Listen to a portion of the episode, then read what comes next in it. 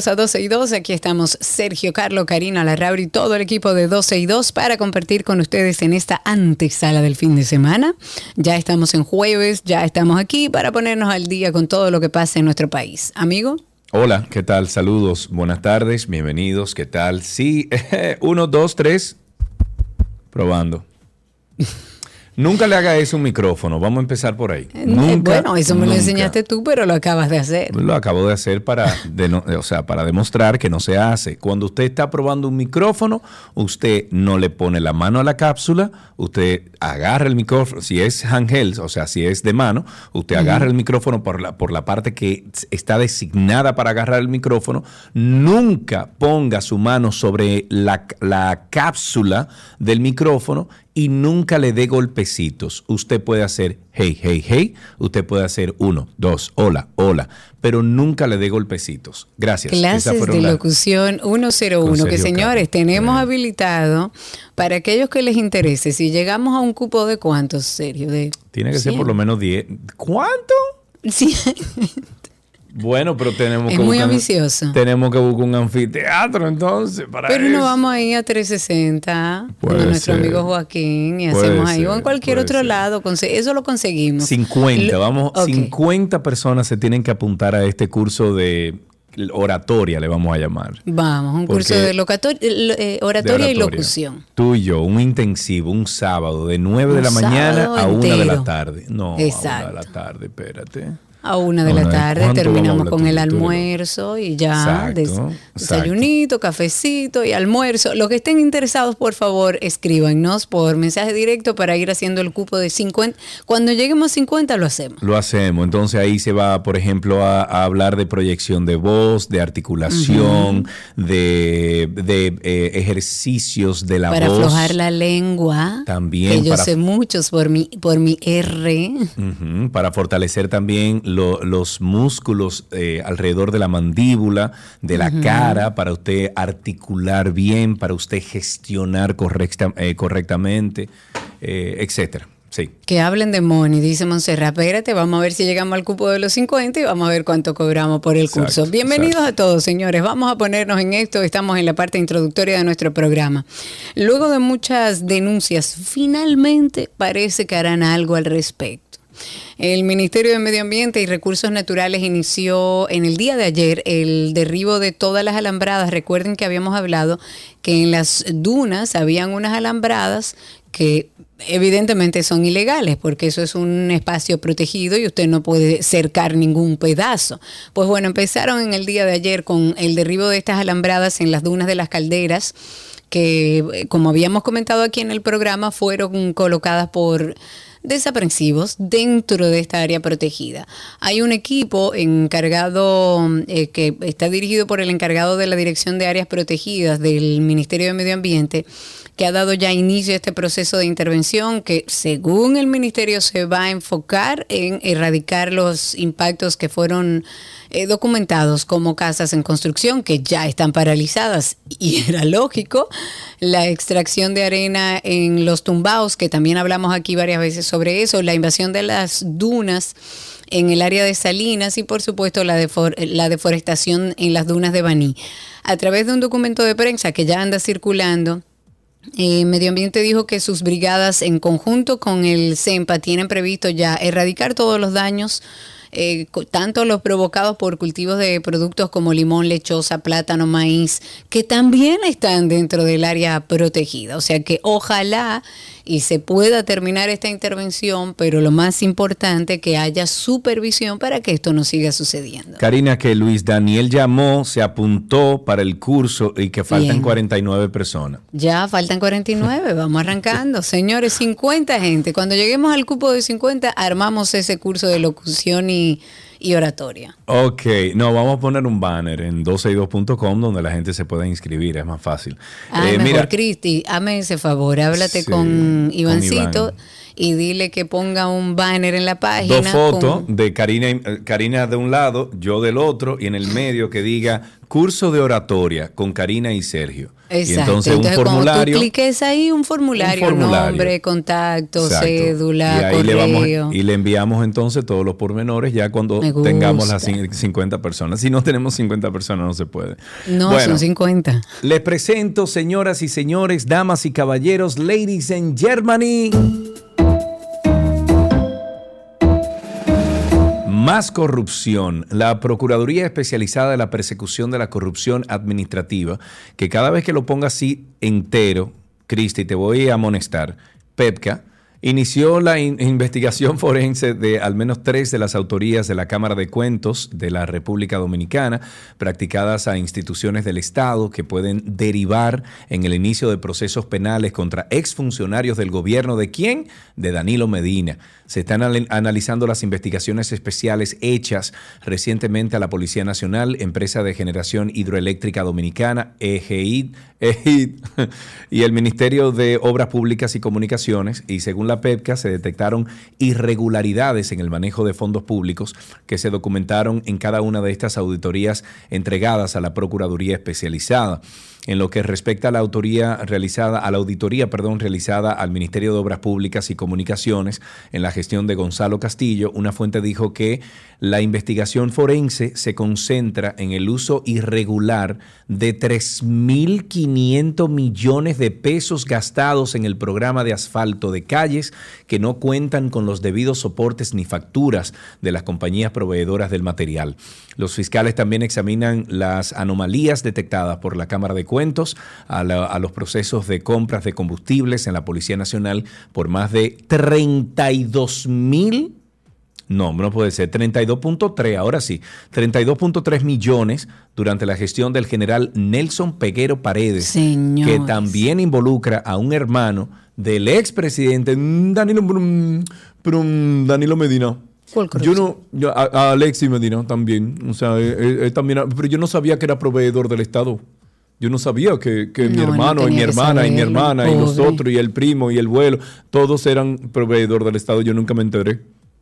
Como yo estaba en un closet allá arriba en el segundo piso del Palacio Nacional porque yo no usaba el despacho presidencial porque yo decía que me estaba empiando, pues yo, yo nunca me enteré de todo eso. ¿Ustedes sabían eso? Que Danilo se escondía en un closet arriba. Eso me dijeron a mí, pero yo no creo que sea cierto. Yo pero no en un closet. Él Oye. utilizaba como un espacio medio Mira, raro, eso es- pero no eso utilizaba hizo- la oficina. Eso, ese apartamento del segundo piso del Palacio Presidencial lo hizo Trujillo.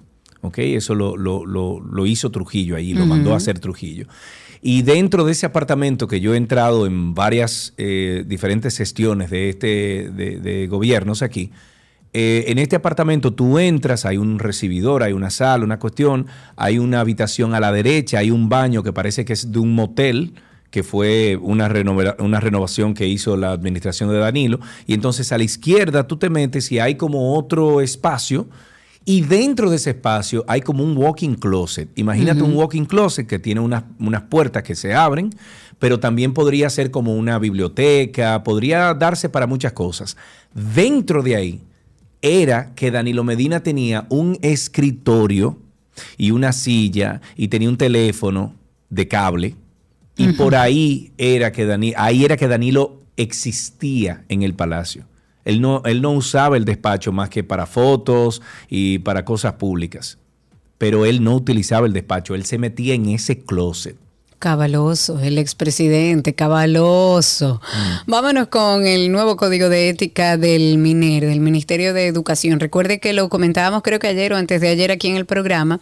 Y para la ADP, que es la Asociación Dominicana de Profesores, este código de ética que fue presentado por el Ministerio de Educación, dicen ellos que resultan redundante, limitado y desconocedor de los principios, objetivos y medidas disciplinarias que ya están concebidas en 11 artículos de, un decreto que establece el estatuto del docente en la República Dominicana. En un comunicado, este gremio dijo que el ministro de Educación solo hace extensivo a los directores de los centros educativos algunos principios y amonestaciones que ya están concebidos en el estatuto del docente y que fueron aprobados hace, según la ADP, hace 20 años.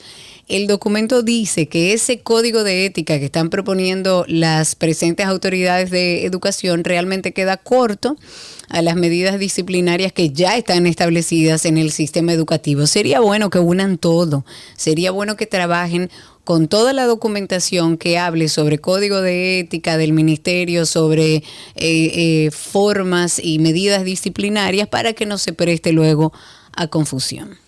Otra de las cosas que queremos hablar y es que desde hace algunos meses el Ministerio de Trabajo y la Tesorería de la Seguridad Social TSS pidieron a los empleados registrar a los trabajadores domésticos para que puedan gozar de los beneficios de la formalización del sector. Y lo cierto es que a pesar de hablarse del tema con mucha frecuencia, aún hay personas que no saben ¿Qué es lo que implica esta regularización ni cómo hacerla? Para conocer sobre estos eh, detalles y este tema, recibimos vía telefónica a Ana Silvia Pérez. Ella es abogado especialista en Derecho Laboral de la firma BDS Asesores. Ana Silvia, muchísimas gracias por estar con nosotros. Hola. Hola, Sergio Carlos. Muchas gracias por la oportunidad de la participación. Para mí es un placer poder ayudarles. para, nosotros, también. Claro, eh, porque la idea es dar un poco, digamos que allanar el camino para aquellas personas que nos consta que todavía no tienen muy claro cómo es este proceso. Pero vamos a empezar primero con cuál es el objetivo de este proceso de formalización y registro de nuestras empleadas domésticas. ¿Qué se busca? ¿Qué se está tratando de conseguir? En un principio lo que se busca es que este sector, que, tiene una participación sumamente importante en el desarrollo de la vida familiar y en sentido general profesional en República Dominicana, tengan condiciones dignas y tengan condiciones distintas a las que se han venido planteando en un código de trabajo que tiene ya 21 años de haberse promulgado y que tiene un acápite muy particular con relación a este sector que las excluye sobre cualquier beneficio de un colaborador que ejecuta una función en una empresa particular y no en una casa de familia. Entonces, el objetivo que nosotros entendemos que mantiene la resolución es buscar condiciones humanitarias, igualitarias, equitativas y de avance para una, un sector de la población que ha sido sumamente olvidado y que en realidad tiene una participación sumamente importante. Este es el objetivo principal de regular. Cuando, cuando vayamos al proceso de, o, empecemos ese proceso de, registro, ¿qué tenemos que tomar en cuenta entonces al momento ya de registrar a nuestras domésticas? Tenemos que tomar en cuenta varios aspectos que, que ha establecido el Ministerio a través de una resolución. Podemos retrotraernos un poquito sobre el histórico desde cuándo se han comenzado estas labores para poder primero eh, acondicionar y formalizar a este tipo de, de trabajador. Eh, la República Dominicana es signatario de un convenio, el 189, que trata específicamente, emitido por la OIT, que es la Organización Internacional del Trabajo, de los lineamientos generales que los países que eran que son miembros de la organización deberían tomar en cuenta para poder garantizar estas condiciones. Este reglamento data de 2011. República Dominicana aprobó el mismo, pero no es hasta la fecha que se ha tomado una actuación formal para eso. Entonces, debemos de tomar en cuenta que este convenio, que es la matriz o la base principal, a partir que el Ministerio de Trabajo y también el Consejo Nacional de la Seguridad Social parten para dictaminar sus resoluciones y de dónde toman las condiciones básicas o generales que el país debe tomar en cuenta. En sentido general, los empleadores deben tomar en cuenta el cumplimiento de una jornada de ocho horas, la creación de un contrato de trabajo preferiblemente, si a eso lo vamos, porque tanto la, la resolución del Ministerio de Trabajo no establece una obligatoriedad, pero sí una recomendación a pautar por escrito lo que se convenga con esa colaboradora, a tener esos documentos de identidad del personal que tenemos en casa, a garantizar ese trato, a garantizar un descanso semanal y al cumplimiento del registro por igual de en TCS para que puedan acceder a los servicios de salud, de seguro, de pensiones y demás que vienen a través del sistema. Entonces son las cosas que tenemos que tener en cuenta. Por igual, Silvia, tenemos entonces... que tener en cuenta el pago de un salario mínimo previamente establecido. Claro, lógico. Una cosa, Ana Silvia, imagínate que yo soy una persona que te llama que no tengo idea de cómo es que tengo que formalizar a mi empleada doméstica. ¿Podemos hacer un ejercicio de que tú nos vayas diciendo cuáles son las diferentes cosas que debo hacer para generar este proceso de formalización? Claro que sí. Eh, básicamente se ha creado un instructivo y precisamente por el tipo de población al que va dirigido el cumplimiento de esa obligación. Estamos hablando de amas de casa, que tal vez en ningún momento han tenido un contacto con lo que es una formalización que pudiera asimilar a un trabajador en, una empresa. Entonces se ha generado un instructivo donde pueda hacerse tal vez más digerible esta situación. Simplemente mantener al tanto el documento de identidad de la colaboradora, mantener clara la jornada en la que se va a ejecutar, mantener claro los cuándo comenzarán el inicio o no de esas vacaciones, preferiblemente en un documento por escrito. Es un poquito cuesta arriba porque a veces tenemos colaboradores que no saben leer, tal vez mismos empleadores que no saben leer, que no saben firmar. Entonces es bueno auxiliarse de, un profesional que pueda ayudarlos a, a completar estos pasos. Que ha sido una situación también alarmante porque hablamos de uno de los sectores padres de familia que a veces no tienen un dinero para asistirse o tener una asesoría debidamente y pudieran hacerlo tal vez a través del Ministerio de, Trabajo.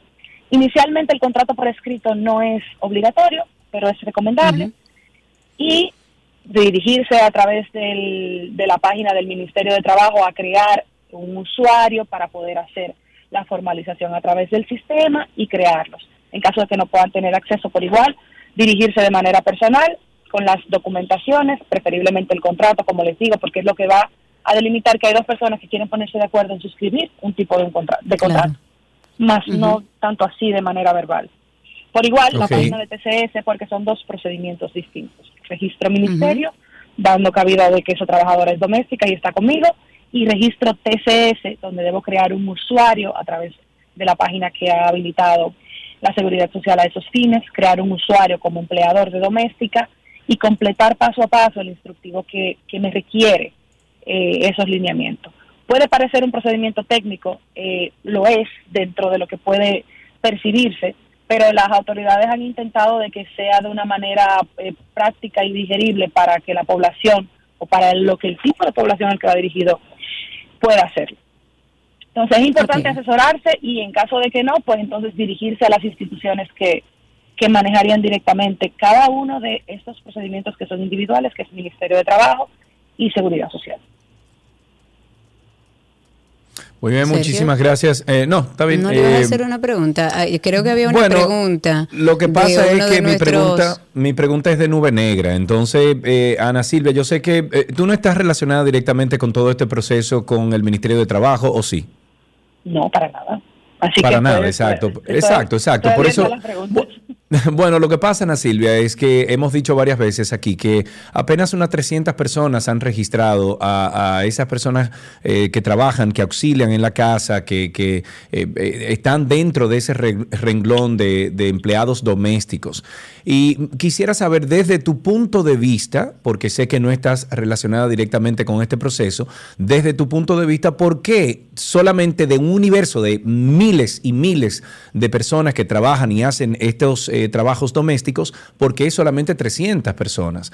¿Por qué tú entiendes que esto no está funcionando de la forma que a lo mejor el ministro del Trabajo o el Ministerio del Trabajo y todo su equipo eh, pensó que iba a funcionar?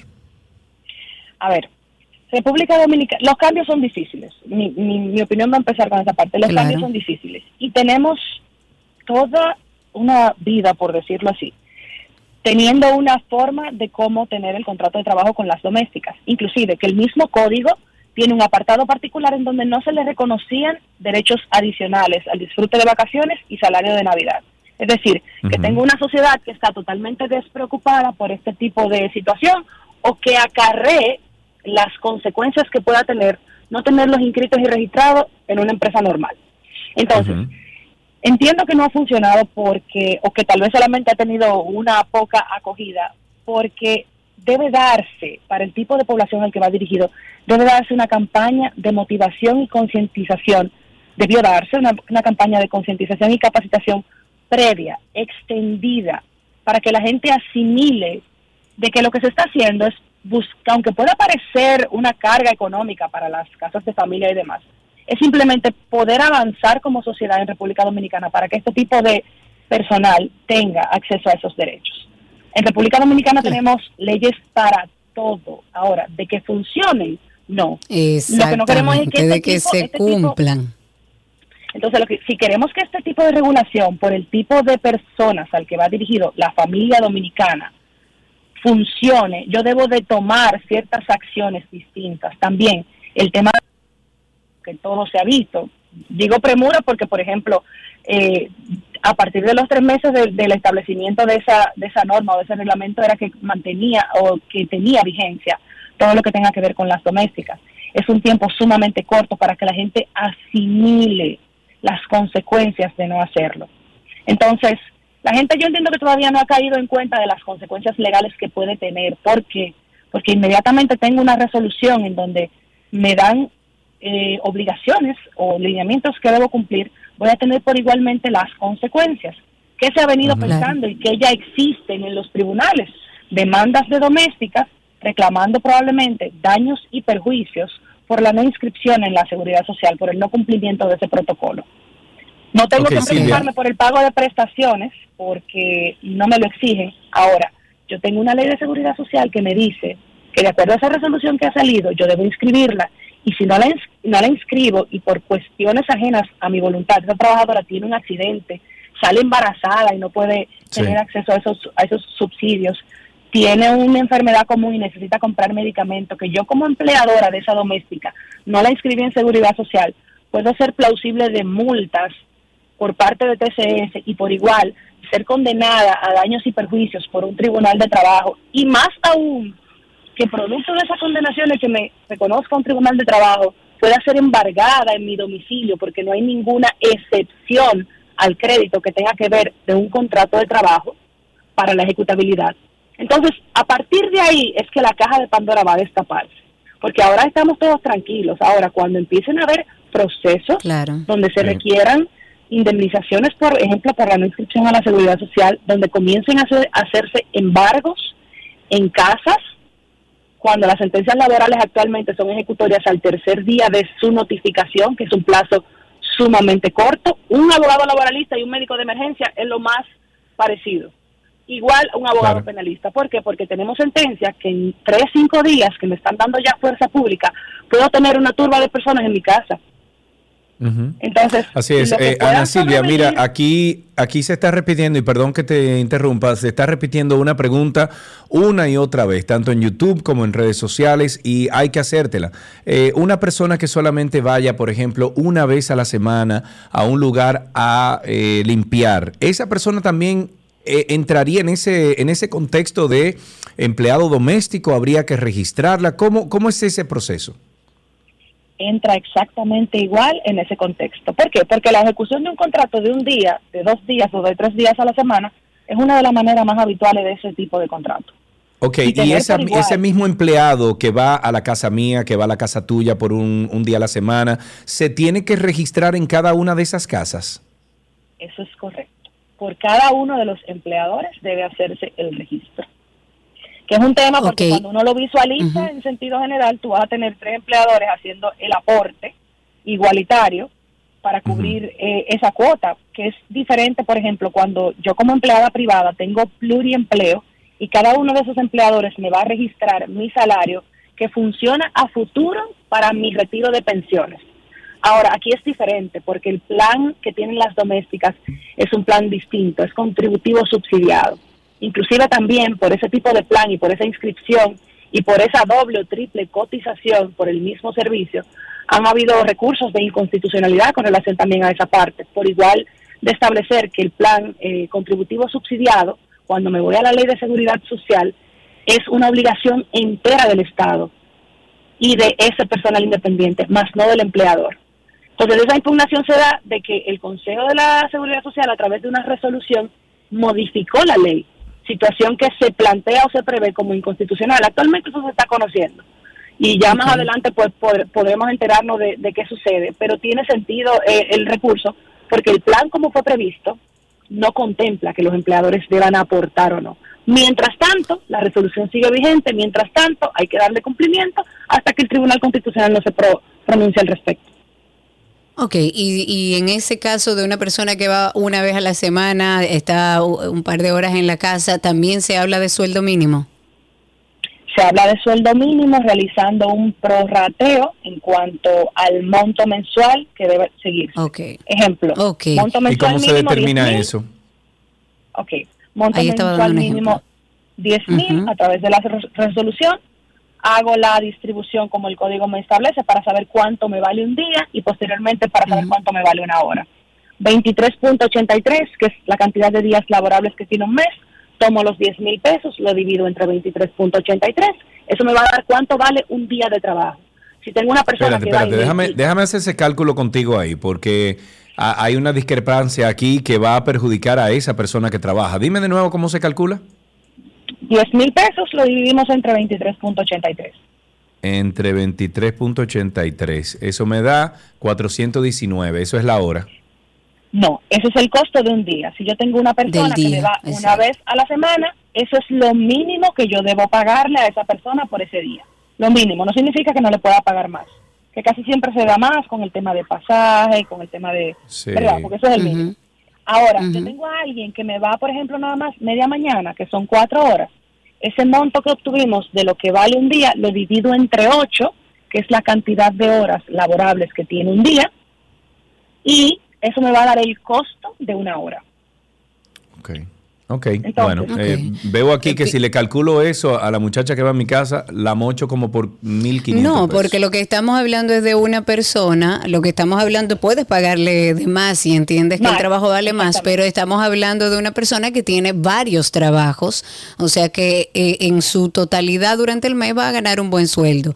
Esto también aplica para jardineros, encargados de limpieza y cualquier tipo de empleado doméstico que haga cualquier función dentro del hogar? Exactamente, dentro del hogar, porque puedo tener un jardinero en una empresa y no, no por eso es empleado doméstico, ni tampoco la conserje de una empresa debidamente constituida tampoco. No, claro. Claro. Estamos hablando de empleados domésticos. Exacto. Correcto. Tengo una última pregunta aquí antes de finalizar, Ana Silvia. Me preguntan eh, si ya tenemos las facturas de TCS vigente en mayo, ¿cómo se accede?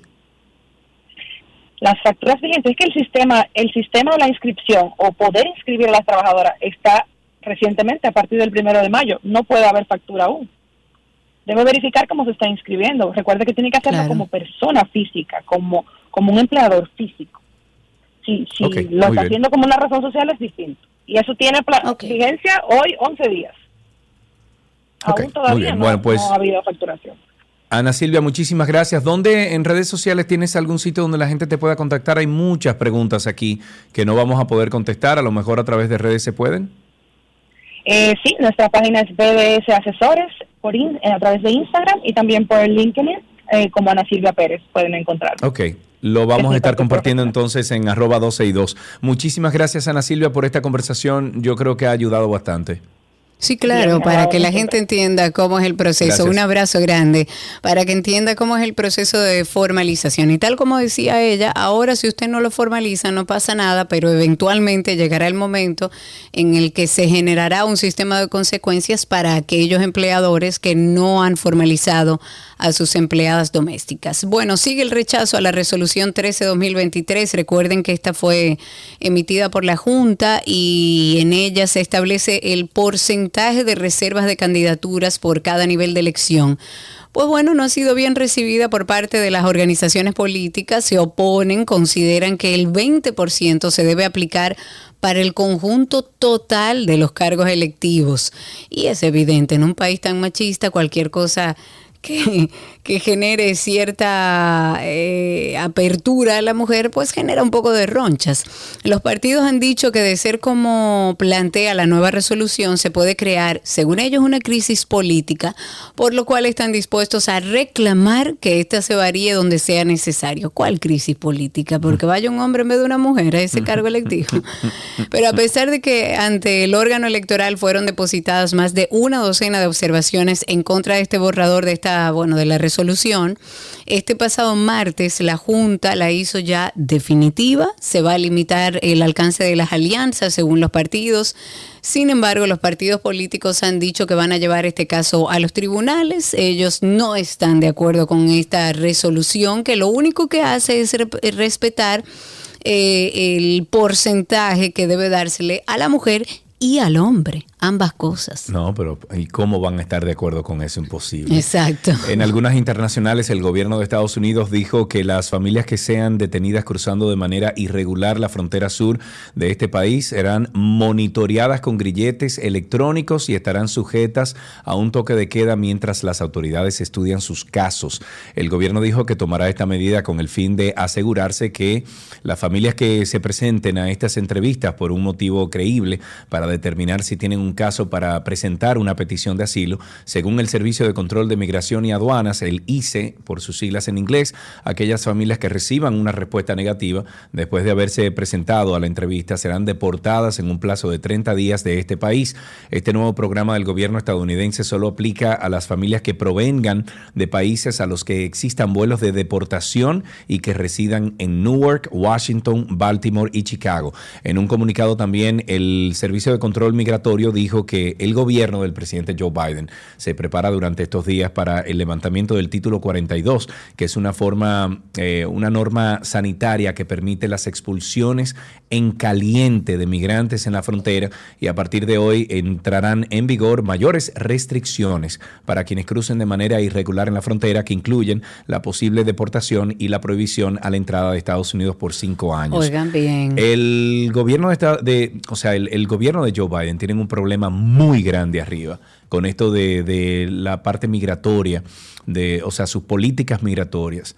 Em, yo no estoy de acuerdo con, lo que están haciendo en el gobierno actual de Joe Biden con, con esta, o sea, tienen, le están dando más posibilidades a los irregulares que llegan al país a quedarse en Estados Unidos. Entonces, aquellos que han agotado un proceso legal migratorio están pero muy enfadados con esta administración por eso, porque le ha tomado años. Yo tengo, yo conozco una persona, por claro ejemplo, que años le toma.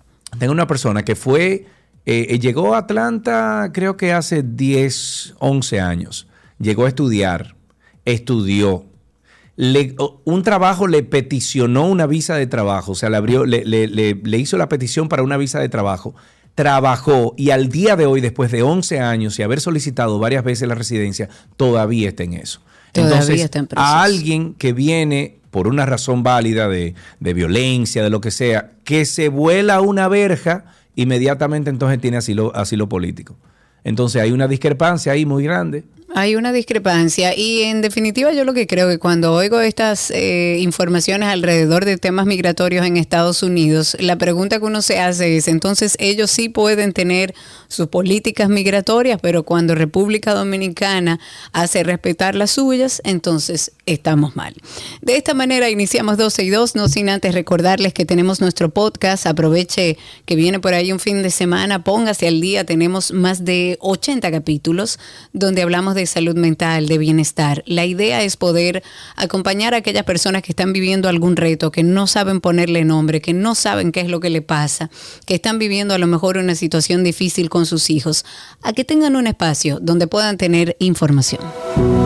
Cuando tú conoces a un narcisista normalmente tiene habilidades para encandilarte, hacerte sentir importante en ese momento, para ganarte. Vámonos con lo literal, ¿no? ¿Qué hace a una persona ser narcisista? Lo que hace que alguien se convierta en una persona narcisista suele ser o que ha sido una persona que ha crecido en un entorno en el que ha sido muy maltratado, lo han tratado con mucho desprecio, con faltas claras de cariño, una persona que ha estado muy sola. También puede ser a veces, hay perfiles narcisistas que identificamos que son así porque han sido exageradamente sobreprotegidos. Es un proceso en el que debemos prestar muchísima atención. A veces se nos hace difícil compartir con otros o acercarnos a un profesional porque muchas veces ni siquiera podemos identificar que no necesariamente la culpa es nuestra. Nos ven como presas, como personas manipulables. Son personas que entienden que son dioses, se van a vanaglorian como tal. Karina y Sergio, After Dark. Karina y Sergio After Dark está en todas las plataformas de podcast. Nos buscan en Google como Karina y Sergio After Dark y voilà. Ahí está. Ya regresamos con mucho más aquí en 12 y 2. Todo, todo, todo, todo lo que quieres está en 12 y 2.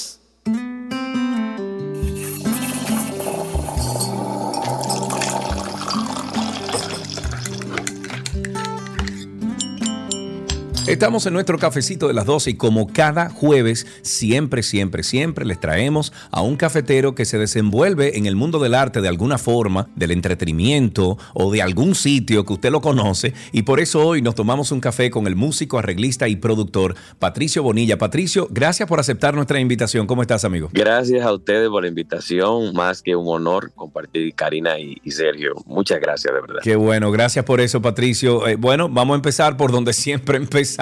¿Cuál fue tu primer café? ¿Cómo empezaste a tomar café? ¿Quién te lo ofreció, Patricio? En mi casa, mi mamá me enseñó a tomar café. Es raro, pero sí, mi mamá me enseñó a tomar café. Bien, bien, bien. Eso es siempre chévere. ¿Eres del team azúcar o team sin azúcar? Eh, ¿Con crema, sin crema? ¿Cómo te lo bebes el café? Sin azúcar, sin azúcar y sin crema. Café negro es el de preferido. Negrecito. Negrecito y mucho. Y, Y mucho, mucho, mucho. igual que yo, en un vaso grande, tapado, que no se enfríe.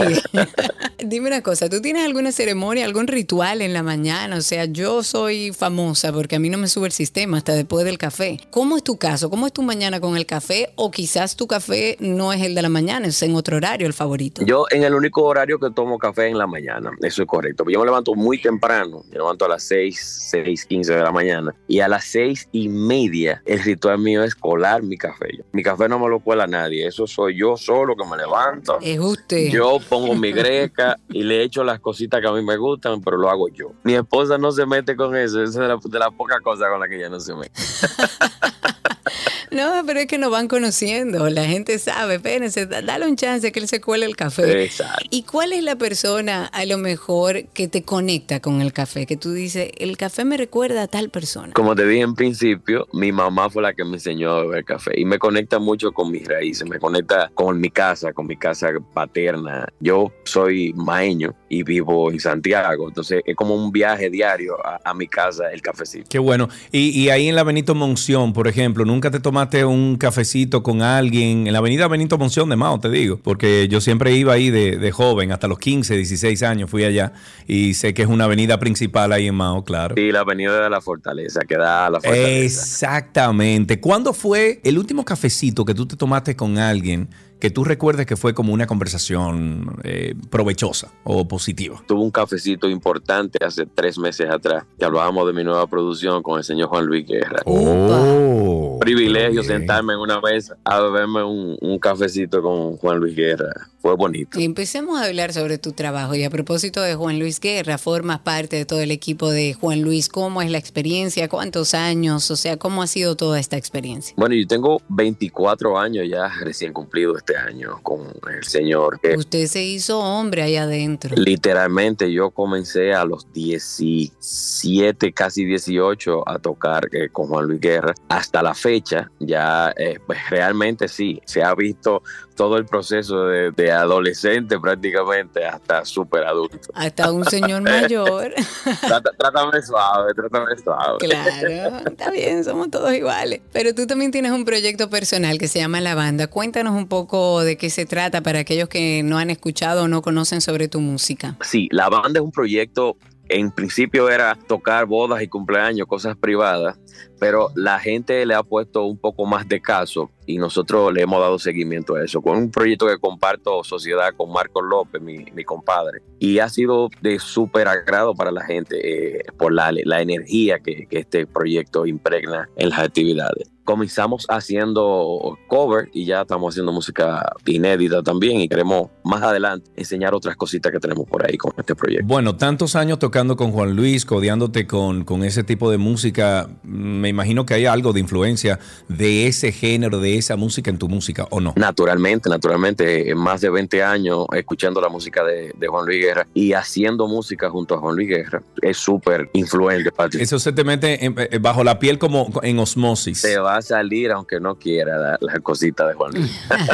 Eso es inevitable, claro que sí. ¿Siempre supiste que querías dedicarte a la música? O sea, ¿cómo se te dio ese proceso? Porque empezaste siendo muy joven ya a nivel profesional. Sí, mis padres, eh, es un asunto de, formación familiar. Mi papá, mis bisabuelos, mis abuelos eran músicos. Siempre fueron músicos. Entonces yo vi eso de- desde muy chiquito y a los 12 años la iniciativa propia mía de, querer estudiar música, nadie me dijo estudiar música, sino yo quise estudiar música desde los 12 años y a los 14 años ya yo estaba tocando profesionalmente. En mi campito y vine a tocar a estudiar a una, era como un, un bachillerato en música que tenía el ICA aquí en Santiago. Sí, claro, Lica. Yo fui a Lica. Ahí me formé, ahí me formé, hice bachillerato en música y hasta la fecha de eso me sirve. Qué bueno. ¿Dónde, ¿Dónde la gente puede buscar tu música? Me imagino que Spotify y los medios digitales, ¿verdad, Patricio? En todas las plataformas digitales ya aparece la música de Patricio Bonilla. Perfecto, pues Patricio, muchísimas gracias por estos minutitos con nosotros aquí en, en 12 y 2, disfrutando de este café, hablando de tu música, hablando de tus proyectos. ¿Algún concierto que venga por ahí? No, sí, quiero darle eh, el chancecito a la gente de que busque mi nueva, mi nuevo álbum, Mostaza, que es un, álbum de Latin Jazz. eh, es el segundo álbum de Latin Jazz. Y quiero que la gente le ponga un poquito de atención a esto que hice con mucho cariño para todo el mundo. Mostaza se llama. Y ustedes también escúchenselo. Le va a gustar. Vamos a poner un pedacito aquí, vamos a ver, adelante.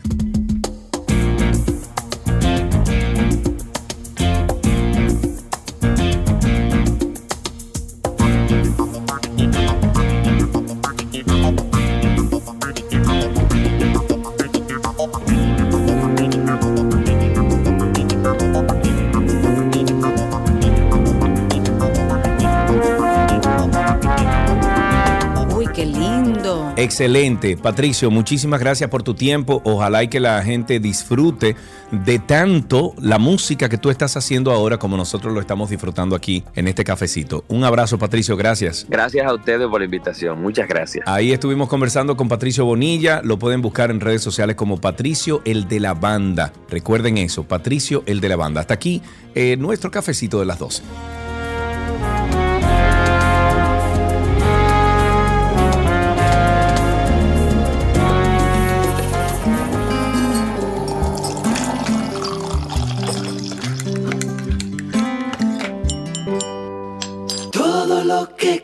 Quieres está en 12 y 2.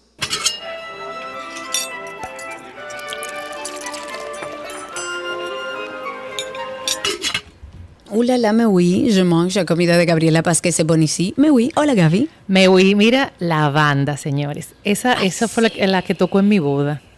Ay, ay, Y, ay. y yo recuerdo que gracias a José Jan, como llovía tanto, llovía tanto, llovía, llovía, llovía, ellos nunca pudieron salir. A la una y media, Ajá, esa gente ya se iba porque tenía que irse para Santiago.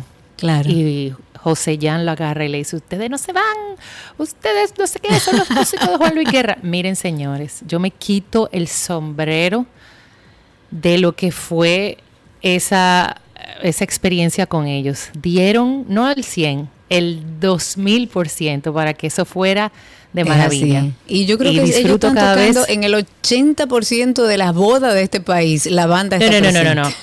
No, no, no, es que tú no te imaginas. Y eh, eh, tuvo un, un gesto muy lindo. eh, yo ahora se me olvidó el, el nombre del, del cantante, porque Patricio es el que toca eh, trompeta, creo, trompeta o, o una cosa esa. Bueno, la cosa es que estuvo en una boda y él nos vio a mí, al don, y nos señalizó. Y, y nos tocó la canción de nuestra boda en, en otro Ay, sitio que estuvimos, porque nos acerca y nos dice, se la debía. Y yo, ¿qué? Ay, qué bonita. Son qué lo máximo, señores, lo máximo. Así que, súper. Qué, qué rico haber escuchado ese cafecito con él.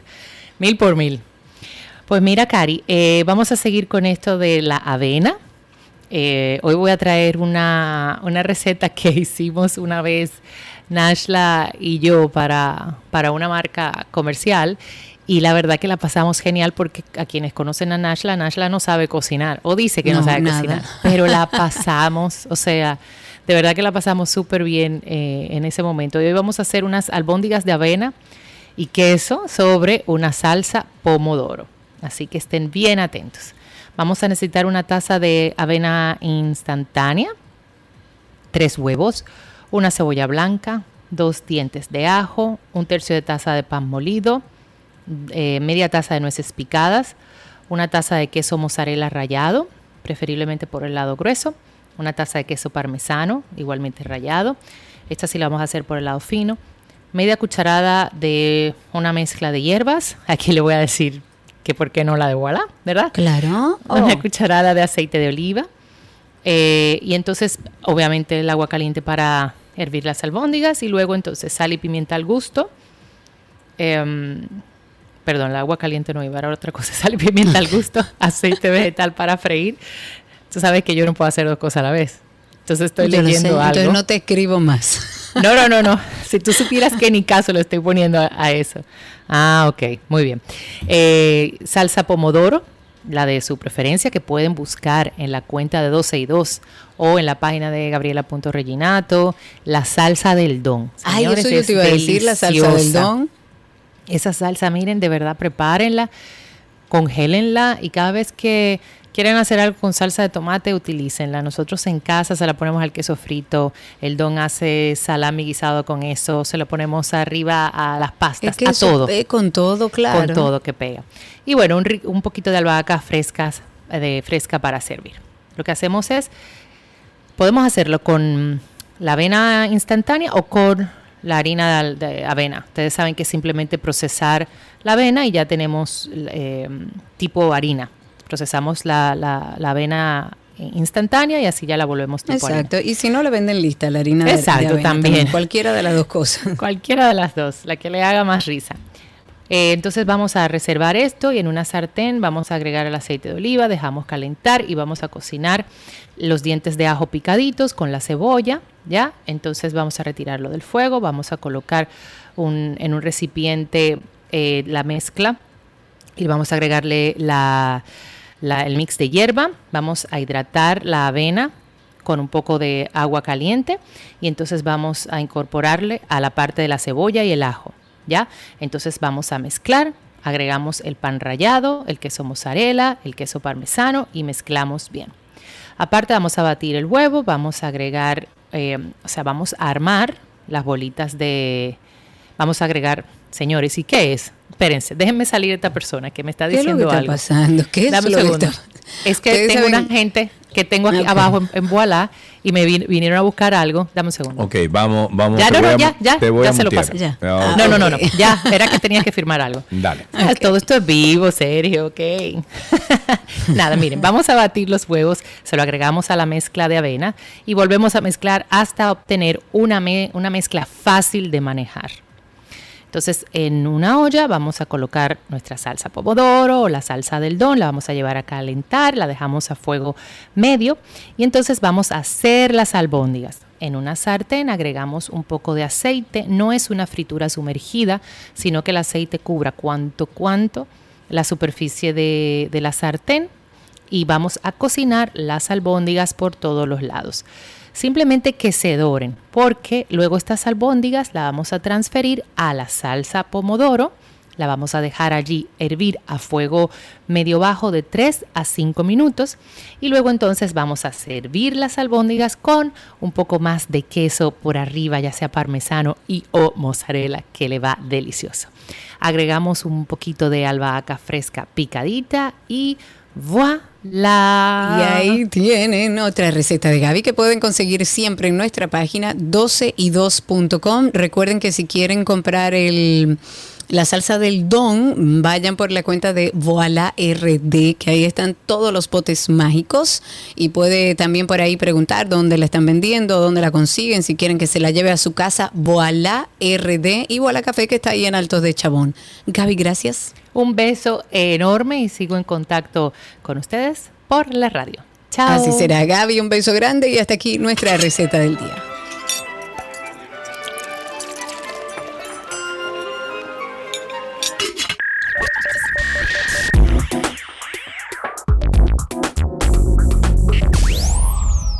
Estamos en lo mejor de la web y empezamos con una información sobre Spotify que ha eliminado decenas de miles de canciones generadas por inteligencia artificial de la plataforma y ha reforzado. ¿Y por qué? Oh, ¿Esas son canciones? Sí. Bueno, eh, ha reforzado su sistema de vigilancia para detectar este tipo de archivos y actividades fraudulentas. No sé por qué son fraudulentas, porque son generadas por una, por una eh, Inteligencia, artificial. exacto. El servicio de música de streaming ha confirmado ya que estas canciones pertenecían a Boomy, Boomy, una compañía que ofrece a sus usuarios la posibilidad de crear canciones desde cero y de diversos estilos con inteligencia artificial. Creada hace dos años, esta startup con sede en California, en Estados Unidos, dijo que sus usuarios pueden crear canciones originales en segundos y que con su tecnología se han desarrollado más de 14 millones de pistas de audio. Según la empresa local en este país, Spotify eliminó alrededor de un 7% de las pistas subidas a través de Boomy, que equivale a decenas de miles de canciones, después de que Universal Group, uh, Music Group alertara de un comportamiento extraño en la reproducción de estas canciones. Concretamente se advirtió una especie de transmisión artificial Mm. Esto es que las canciones creadas por Boomy registraban bots en línea que hacían pasar por oyentes para incrementar sus audiencias, según otras fuentes cercanas a la situación. La plataforma, por su parte, o de su parte, ha confirmado haber eliminado parte del contenido de Boomy y que continúa trabajando para borrar todo aquello que se haya generado en inteligencia artificial en su plataforma. Yo te digo que vamos muy rápido, que las plataformas no entienden, que todo está, eh, que, que, hay cosas legales, marcos que hay que crear antes de que la inteligencia artificial finalmente entre. Bueno, hablemos, sigue llegando novedades. Twitter ahora se prepara para el lanzamiento de los mensajes directos, eh, los DM, por sus siglas en inglés encriptados que van a llegar eh, supuestamente la tarde de hoy a la plataforma, así como también otras características entre las que se encuentran chats de voz y video, nuevos emoji para reaccionar a estas conversaciones. Y según uno de los expertos que trabaja en Twitter, esta compañía está planeando introducir la mensajería cifrada que ya han implementado otras redes sociales, como por ejemplo el, el Messenger de Facebook o de WhatsApp. Y a finales de abril, esta plataforma comenzó a desplegar un botón en, en el apartado de mensajes directos destinado a reforzar la seguridad, a reforzar la privacidad de estos chats, tal y como compartió la diseñadora de esta red social. Ahora, el CEO de Twitter, Elon Musk ha anunciado el despliegue oficial de los mensajes directos encriptados. Se espera que estén disponibles ya esta noche para todos los usuarios y se irán, por supuesto, perfeccionando a medida que pase el tiempo. Pero dice Elon Musk que rápidamente. El también director ejecutivo de Tesla ha comentado que con la última versión de esta aplicación se puede responder a cualquier mensaje y no únicamente al último recibido en la bandeja de entrada. Esto, según Twitter, hará que las conversaciones sean más fluidas, sean más intuitivas y desde este departamento también han dicho que se ha agregado un nuevo selector de emoji a los mensajes directos, de modo que los usuarios pueden reaccionar a estos mensajes con eh, una gama más amplia de emojis. Y por otra parte, Elon Musk dijo que próximamente habrá chats, como les dije, de voz y de video para quienes tengan cuenta en Twitter eh, y puedan hablar con personas de cualquier parte del mundo sin darle su número de teléfono. Siempre recordando Karina y Sergio After Dark. Tenemos un tema que de seguro usted va a decir, oh, eso me pasa a mí, mucha gente atravesando por una situación que quizás desconoce de qué se trata síndrome del burnout. Puede tener consecuencias muy graves. Por eso es que estamos haciendo este episodio de hoy. Porque queremos evitar que la gente se queme. Para identificar el síndrome de burnout, si se te hace difícil el descansar, poder dormir, tensión, dolores de cabeza, te enfermas con más frecuencia de lo normal. En mi caso, sentimientos de culpa, de que era una fracasada, de que no iba a poder continuar hacia adelante, un desánimo y un desinterés casi total en lo que trabajaba, un síndrome de impostor horrible, extremo. Karina y Sergio, After Dark. Karina y Sergio After Dark es el material que nosotros hacemos, el podcast que hacemos para eh, hablar sobre salud mental y, y cosas que tienen que ver siempre con el día a día nuestro y de cómo superar esos obstáculos que siempre tenemos en la vida. Por favor, apúntese o regístrese o suscríbase a ese contenido a través de Google. Usted pone Karina y Sergio After Dark. Hasta aquí, lo mejor de la web en 262. Todo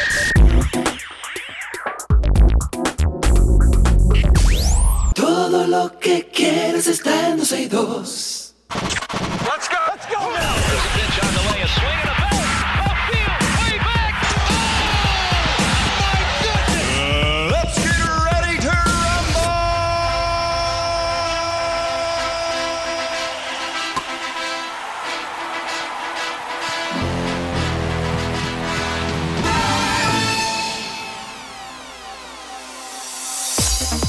Estamos en béisbol o estamos en deportes y empezamos por béisbol, permitiendo dos carreras y tirando seis sólidas entradas, acompañada de un cuadrangular de Marcus Semien, productor de un par de carreras. Los Rangers de Texas derrotaron 4-3 a los Marineros de Seattle en el juego de anoche. Texas ganó su primera serie en Seattle en casi cuatro años y se llevó dos de tres duelos ante los Marineros. La última vez que los Rangers ganaron una serie en el noroeste fue entre el 27 y el 29 de mayo del 2019.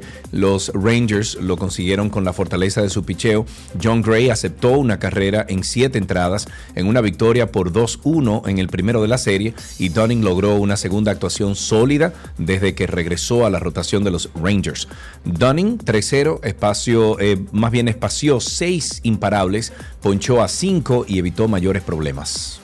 Y si nos vamos al básquetbol, Jordan Goldwire encabezó a seis jugadores de los Reales de la Vega con cifras dobles en puntos durante un triunfo 107-92 sobre los Marineros de Puerto Plata en la acción de la Superliga de la Liga Nacional de Básquetbol que fue celebrada anoche en el Polideportivo Fernando Teruel. Goldwire encestó 22 puntos, atrapó 7 rebotes y dio 6 asistencias para los Reales, quienes también contaron con 19 tantos de Rafael Rafael Putney y 15 con 13 tableros y 7 asistencias de Daniel Hamilton. Gelby Solano añadió 18 unidades, Yomar Tomás 12 y Miguel Simón 11 para los ganadores. Los marineros tuvieron en, en DJ Stewart eh, máximo anotador con 17 tantos seguido por 16 puntos, 11 rebotes de Eduard Santana, Santana y 15 unidades de Bernardo Polanco.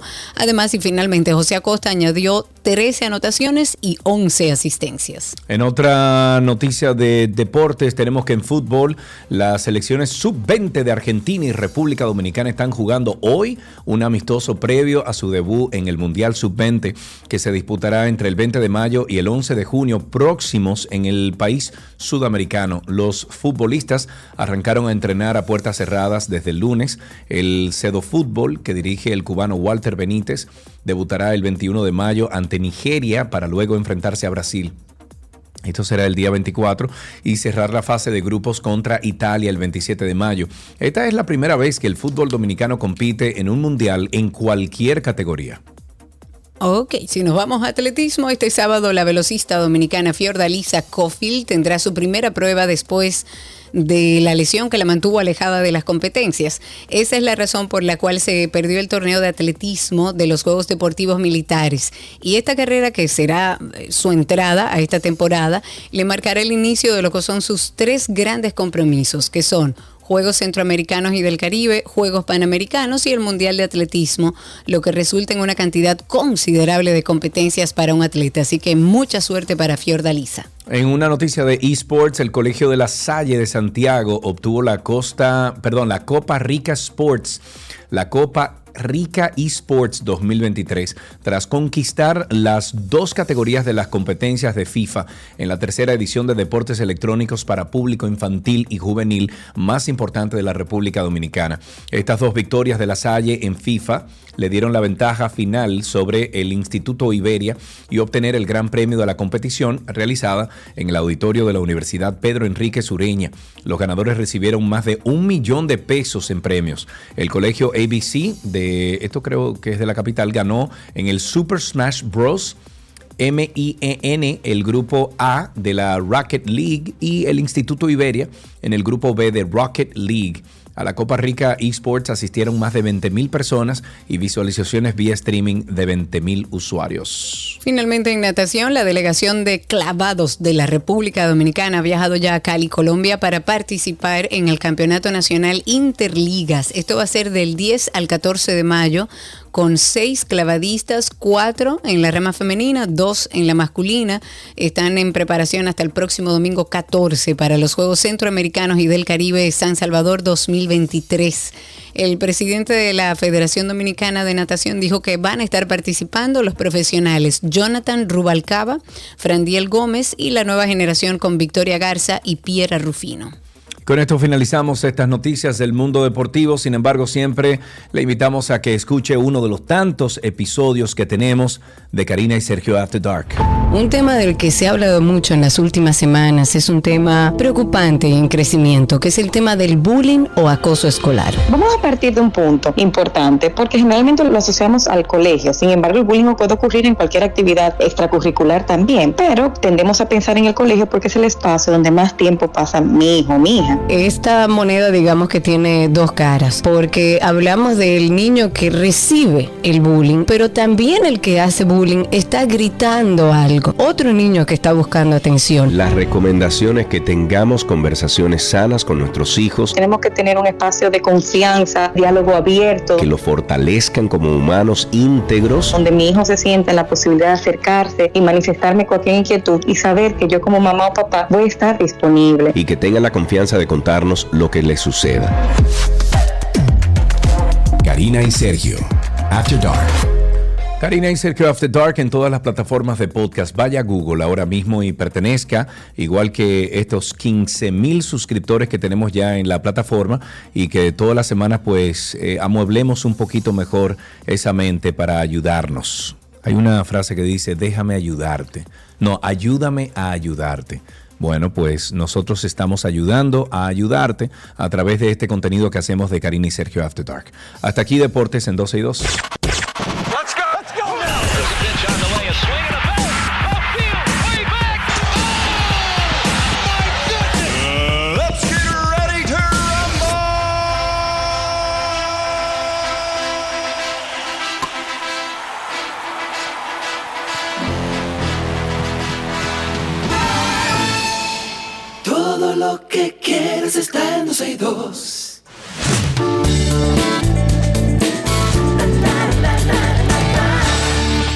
Vámonos con algunas noticias del mundo del entretenimiento. Y yo voy a empezar con la noticia que habla de que en las últimas semanas el actor Jonathan Majors ha acaparado titulares desde que a finales de marzo fue arrestado por una presunta agresión a una mujer. Este actor fue detenido y días después más mujeres denunciaron que la estrella de Creed 3, Ant-Man y la avispa, eh, también había mantenido comportamientos violentos y agresivos con ellas.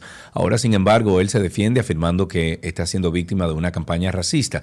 Según un periódico estadounidense, Majors eh, compareció eh, por vía telemática, o sea, por videoconferencia, ante el Tribunal Penal de Nueva York para declarar sobre la presunta agresión a la que por aquel entonces era su pareja Rachel Pulley fue su abogada, Priña, bueno, esa misma, insistió en que su cliente está siendo juzgado por el color de su piel y que todo es un montaje, mientras que el actor ha calificado las acusaciones como una cacería de brujas. Ah, pero Donald Trump. Bueno, Dios mío. Ok, hablemos de Amber Heard. ¿Tú recuerdas el caso Johnny Depp, Amber oh, pero ¿y Heard? ¿cómo tú me lo haces eh, eh, olvidar ese caso? Imposible, yo me No, tiré no. entero ese juicio, con lo que me gusta ver juicios a mí. Bueno, la actriz estadounidense Amber Heard se alejó de los focos mediáticos luego del escandaloso juicio entre ella y su ex esposo, el afamado actor Johnny Depp.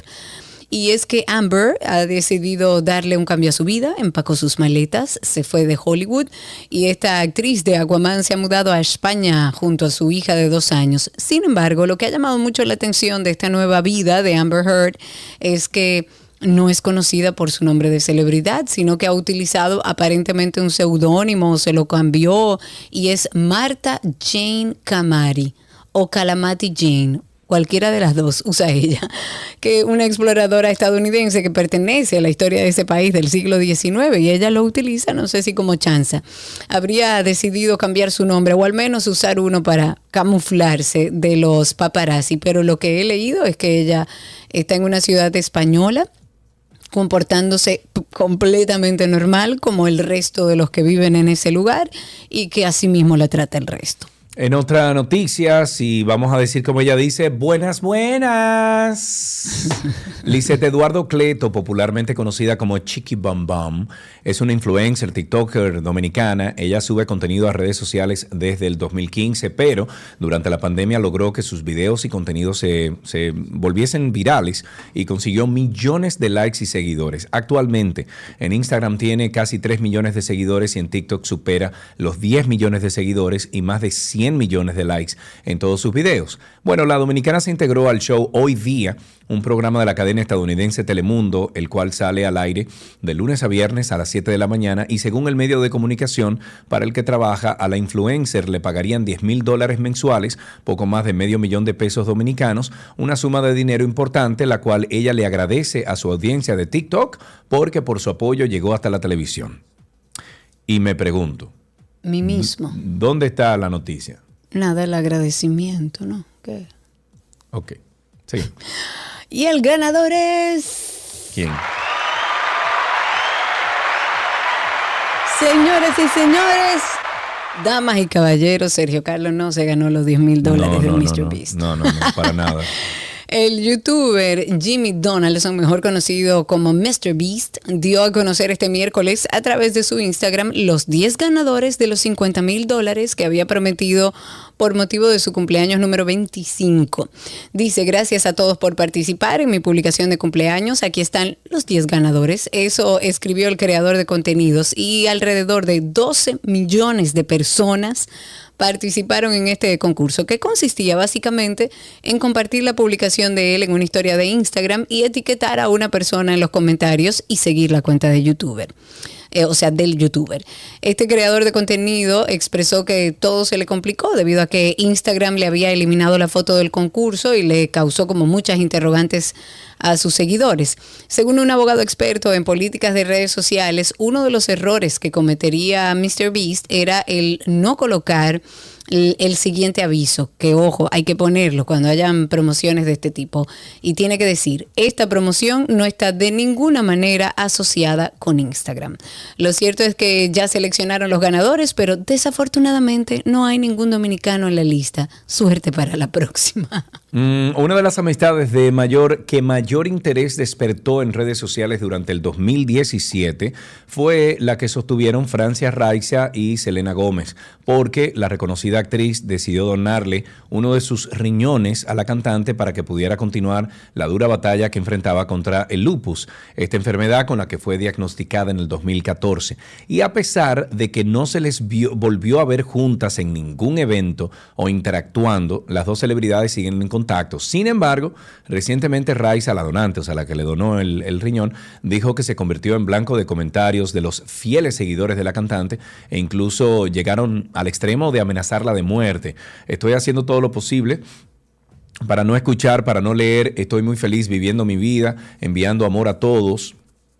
Lo entiendo porque he sido una fan incondicional de la persona con quien crecí, pero no es agradable. Y yo diría, no solo conmigo, sino con cualquiera. Por favor, deténganse, dijo la también actriz en una entrevista. Tú sabes que ayer yo escucho unos podcasts que son de ciencia. Son, por ejemplo, de soluciones que se le han creado a problemas que tenemos décadas y si no cientos de años con ellos encima. Se llama, este podcast lo voy a recomendar por si ustedes quieren escucharlo. Son breves, son cortitos y se llama... ¿Dónde está? ¿Dónde está? ¿Dónde está? Brains On. E- Ese es para niños. Y tengo otro que se llama... Bueno, ayer en uno de los episodios escuché, Karina, que luego del- de la creación del teléfono, del teléfono inteligente en el 2007, o sea, con la, con la salida del iPhone, ya para el 2014 se comenzó a reducir en un 27% el sociabilizar de los niños en las calles. ¿Tú ¿Tú te acuerdas como tú y yo salíamos antes y Todo jugábamos en la calle Todo y teníamos el día. todo el día? Después que uno terminaba la. Después que uno terminaba la tarea, uno salía para la calle y eso era Así bicicleta, trayones, mango, se caía de una mata, eh, brazos rotos, etcétera. Pero eran experiencias de vida, ¿verdad? Después del 2012-2014 se comenzó a ver una disminución en la sociabilización de los niños. Y eso ha conllevado a que hoy en día esos niños ya de, de jóvenes adultos y adultos tengan tantas lagunas y tantos problemas. Y hoy en día por eso se está registrando tantos problemas con salud mental. Oye, eso. Claro. Pero es que Eh, es así. Yo voy a ver dónde consigo más información, a ver si podemos hacer un Karin y, Ser- eh, Karin y Sergio After Dark. Pero me, me pareció interesantísimo el dato, porque eso, ex- eh, o sea, eso explica muchas de las cosas de hoy. La Pero mándamelo, claro. La cantidad de jóvenes que hoy en día sufren de depresión porque ven, por ejemplo, eh, cosas que no son reales en redes sociales. O sea, claro. hay una, hay una eh, eh, vamos a decir que hay un término que es aspiracional o, o un sentimiento que puede ser aspiracional, pero es que la mayoría de cosas que vemos en redes sociales hoy en día, Es una, es una vida de mentira y la gente entiende que sí, que esa es la realidad, que todo el mundo está viviendo muy bien exceptuando él y evidentemente que las redes sociales y toda esta conectividad y todo el alcance que hay con la información ha, ha hecho ciertos cambios a nivel social. La responsabilidad que tenemos los padres es de no permitir que nuestros hijos vivan dentro de una pantalla, sino que puedan hacer diferentes cosas. Uno no puede quitarle el tema digital porque son niños digitales, nacieron en la era digital. Sin embargo, sí genera, está comprobado y mucho se ha hablado de eso, de la situación que genera en los niños la conectividad excesiva. A propósito de salud mental, recuerden que tenemos Karina y Sergio After Dark. Cuando tú conoces a un narcisista normalmente tiene habilidades para encandilarte, hacerte sentir importante en ese momento, para ganarte. Vámonos con lo literal, ¿no? ¿Qué hace a una persona ser narcisista? Lo que hace que alguien se convierta en una persona narcisista suele ser o que ha sido una persona que ha crecido en un entorno en el que ha sido muy maltratado, lo han tratado con mucho desprecio, con faltas claras de cariño, una persona que ha estado muy sola. También puede ser a veces, hay perfiles narcisistas que identificamos que son así porque han sido exageradamente sobreprotegidos. Es un proceso en el que debemos prestar muchísima atención. A veces se nos hace difícil compartir con otros o acercarnos a un profesional porque muchas veces ni siquiera podemos identificar que no necesariamente la culpa es nuestra. Nos ven como presas, como personas manipulables. Son personas que entienden que son dioses, se vanaglorian como tal. Karina y Sergio, After Dark.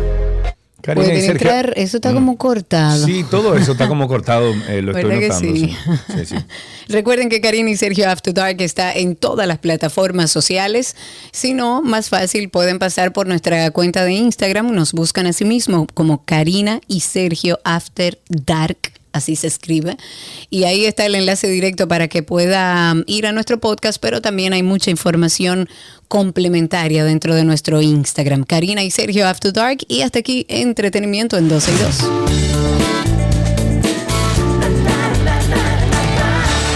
Todo, todo, todo, todo lo que está en 12 y 2.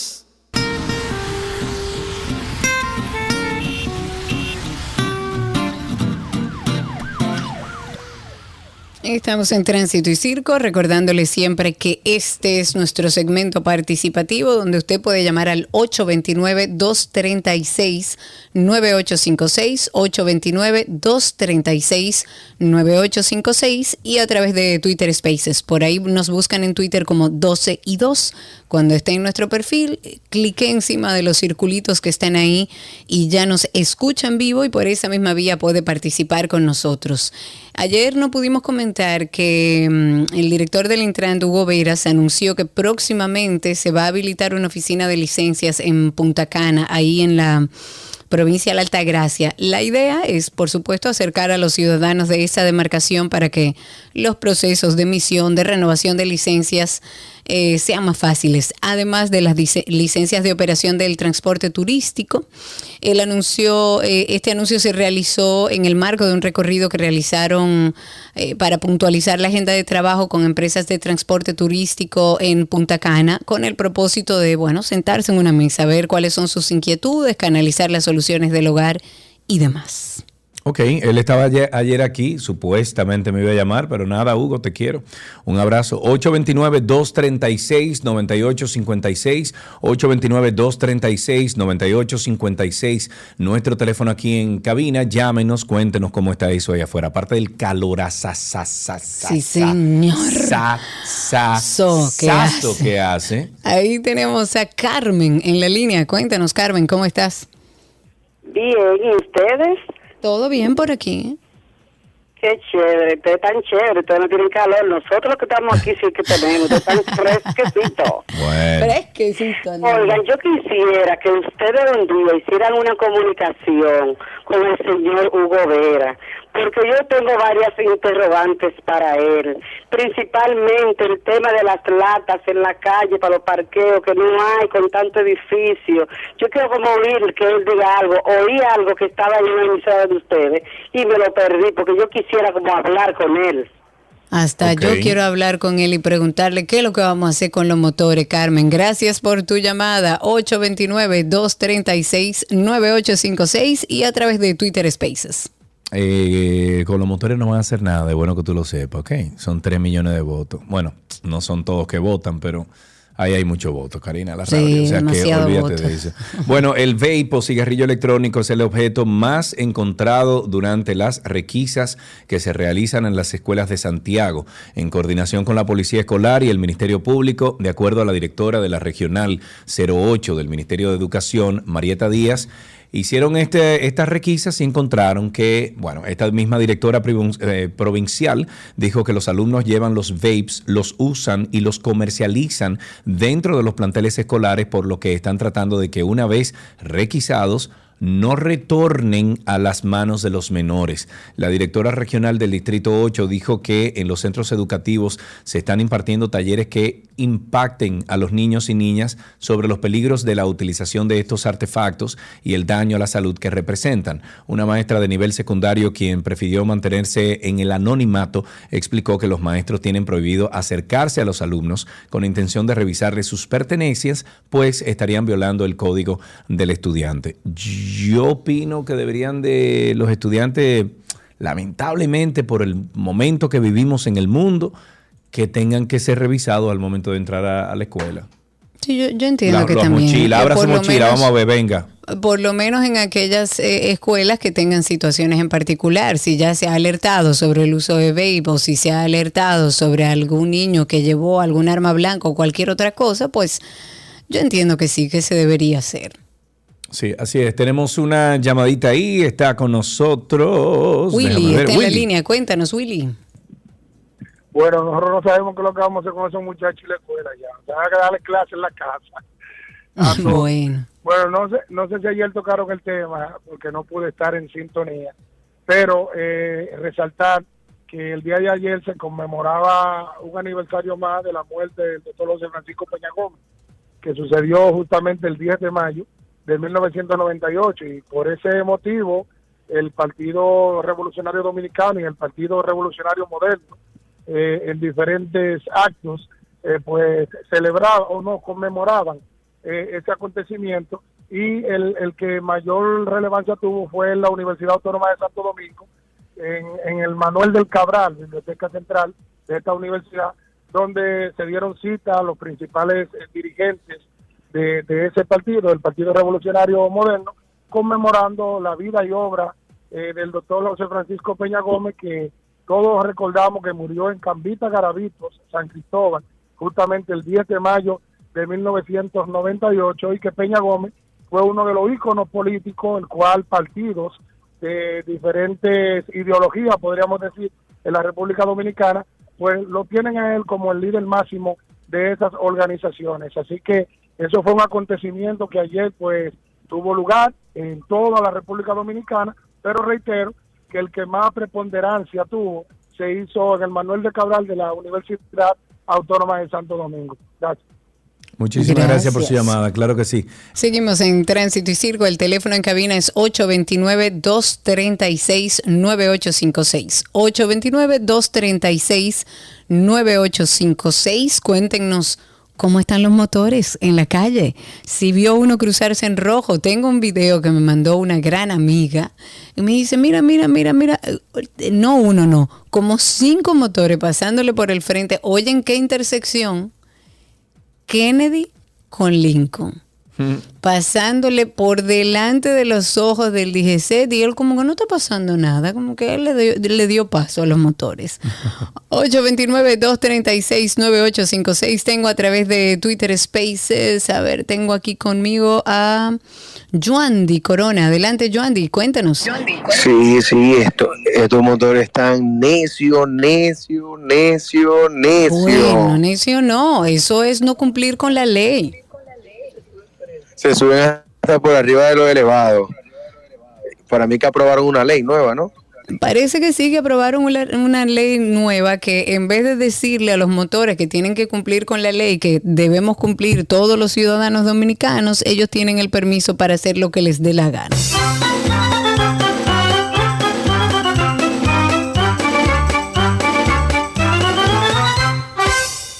Ahí tenemos más llamadas. Eh, déjame ver, está en la línea esperando. Jimmy, buenas tardes, Jimmy, adelante. Sergio y Karina, buenas tardes. Amigo, buenas tardes, gracias, cuéntanos. Bueno, tres comentarios breves. Primero, la CAT dice que hay que reservar el agua, pero ahí bajando al Palacio de la Policía de Navarro hay una fuga que tiene más de una semana y paso por ahí diario, que esta es la fuga de agua. Eh, la otra es la voladora en la 27. Cuando tú vas a hablar, eh, por ejemplo, para bajar Navarro, a la derecha te trancan el paso. Entonces, ¿cuánto vale un chofer? 35, 50 pesos. Y los motores, tengo entendido que si lo agarran preso en el elevado en el túnel, son 30 días preso el motor. Después te lo voy dando gritos, que tengo familia que mantener. Y entonces, ¿dónde, dónde- ¿qué Padre de hacemos? familia, sí, señor.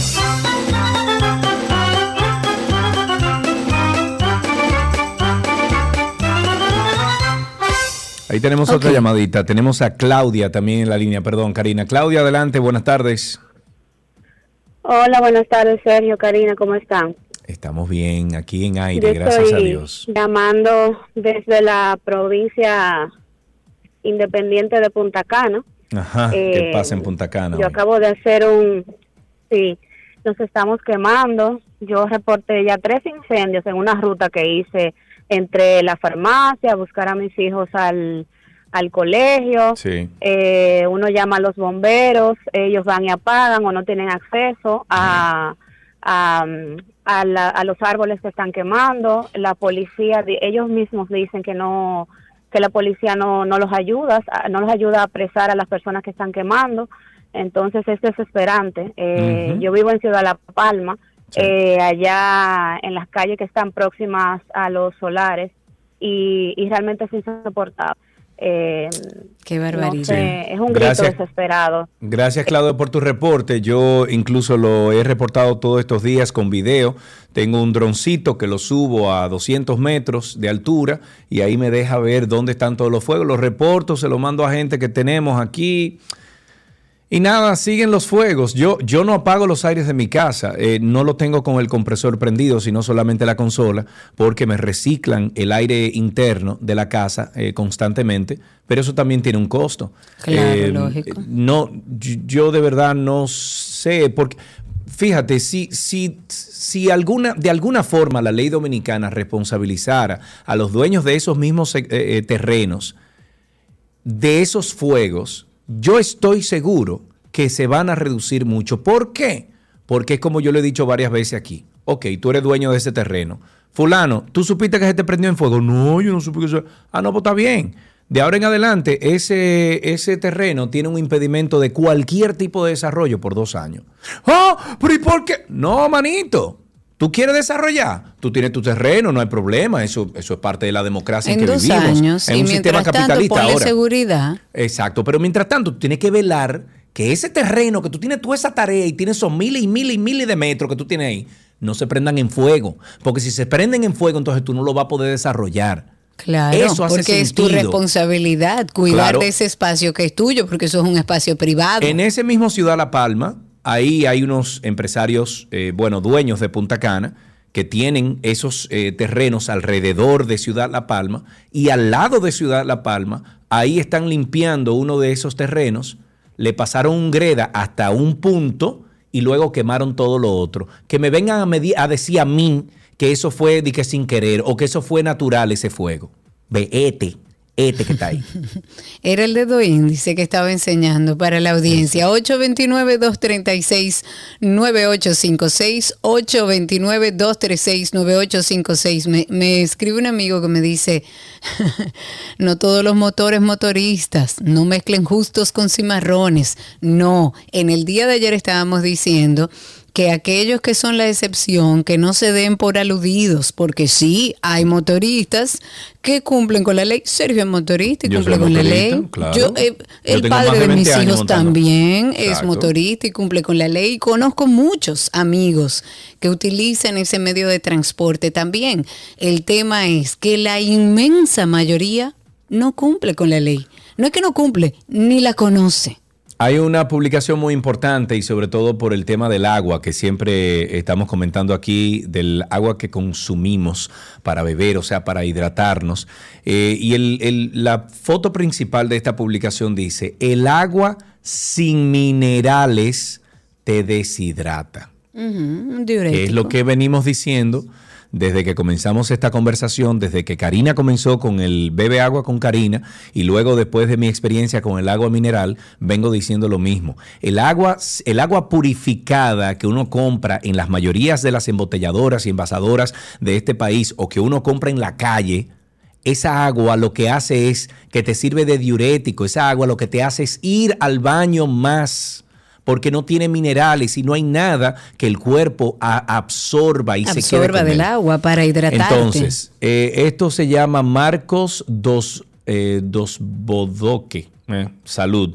Es un muchacho, parece que lo que habla es temas de salud, etcétera. Tiene más de 200 mil seguidores en Instagram y pone esta publicación y dice: Beber agua no te, no te hidrata. O sea, beber agua purificada sin minerales no te hidrata. Lo que realmente te hidrata es beber agua cargada de minerales, principalmente sodio, que es el mineral más abundante en la sal, en, en torno al 85%. Ok, La un sal es- paréntesis ahí. Sí. ¿Recuerdas que te dije? Sí, correcto, en el peor de los casos, Correcto. si ustedes no encuentran pues, eh, agua mineral o agua mineralizada, compren o utilicen su agua tradicional purificada y échenle un poquito de sal rosada No o sal marina. chin, Exacto. No, un poquito, un poquito, que no sepa el agua sal y ahí por lo menos ya Bueno. tiene ciertos minerales. Dice la sal es vital para que el agua pueda entrar dentro de las células y ahí es donde se produce la verdadera hidratación. Si bebes agua del grifo, o sea, de la llave constantemente o las aguas embotelladas purificadas que son de mineral- mineralización débil, no estás aportando minerales. Esto en primer lugar provoca que absorbas mucho menos agua de la que deberías a nivel intestinal. Por eso bebes agua y al poco tiempo estás yendo al baño a hacer pipí. Claro, lógico. Literalmente el agua está circulando por el conducto digestivo sin ni siquiera entrar al cuerpo. En segundo lugar, el agua que absorbes va vacía en minerales, por lo que ahora pasa el plasma sanguíneo, pero es casi incapaz de entrar a la célula. Es un agua que no te hidrata, de hecho, te deshidrata, porque por el proceso de osmosis, parte de los minerales en las células salen a circulación y cuando vas a orinar, pierdes minerales. Entonces lo que ocurre es que te vas deshidratando lentamente. Voy a compartir este post. Eh, pueden pasar por mi Instagram porque me lo encuentro muy, muy interesante. Ahí tenemos unas cuantas llamadas, creo, ¿no? Sí, señora, ahí está Juan no. Francisco en la línea, luego pasamos a Twitter Spaces. Juan Francisco, no, no está ahí, colgó. Bueno, pues nos vamos a Twitter Spaces que tengo a José, adelante José Álvarez, que está hace un momentito ahí con la mano levantada. Debes darle al micrófono para que podamos escuchar. Cuéntanos. Sí, sí, buenas tardes. ¿Cómo están, Sergio y Karina? Muy bien. Saludos. Saludos, José Gregorio de este lado. Miren, eh, lo que digo siempre. ah, Bueno, ahora mismo estoy en turno para entrar a recoger a mi hijo al colegio. La calle es una vía y han pasado alrededor de siete motores en vía contraria. Ajá. Pero ¿quiénes son los culpables de eso? Y yo, nosotros nos pasamos la vida siempre culpando a los gobiernos, los gobiernos, los gobiernos. No, yo voy a culpar a alguien, yo voy a culpar al Poder Judicial, que es un poder independiente. Como abogado yo les digo a ustedes, a mí el Poder Judicial de este país a mí me da asco. Los jueces aquí no fallan los daños y perjuicios. Los jueces aquí, un motorista se te extrae en vía contraria y te condenan a ti. Exactamente. Te ponen a ti a pagar. Le ponen al motorista y a la compañía de seguro de ese motorista a que cubre el daño que te causó. Cuando aquí agarren y pongan, ah, te lo llevaste en vía contraria. Ah, no, perfecto. No eres tú que Eh, que está muerto, bueno, la familia va a tener que buscar dinero para resarcirle a usted Claro. el pero los jueces aquí son unos hijos de su madre. Yo estoy de acuerdo contigo, claro que estoy de acuerdo contigo. Y el que usted se lleve un motor si está en contravía, si cruzó en rojo, no es justo que usted que andaba manejando como Dios corresponde tenga que pagarle todos los daños a ese motor.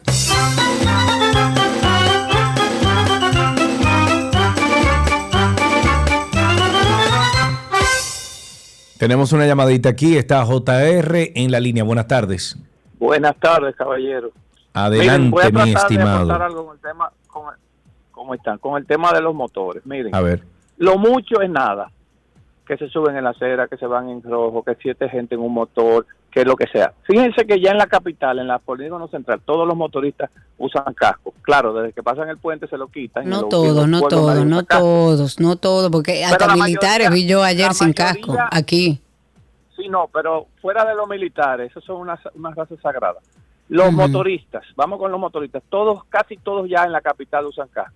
Entonces yo quiero aportar lo siguiente, vamos a concentrarnos en un tema, porque, porque vamos a concentrarnos, vamos a tratar de resolver que no se vayan en rojo, por ejemplo. Vamos a elegir un tema, porque nuestras autoridades no tienen capacidad ni intelectual ni de tiempo de resolver. Simplemente ellos, ellos tú le dices 10 cosas y no hacen nada.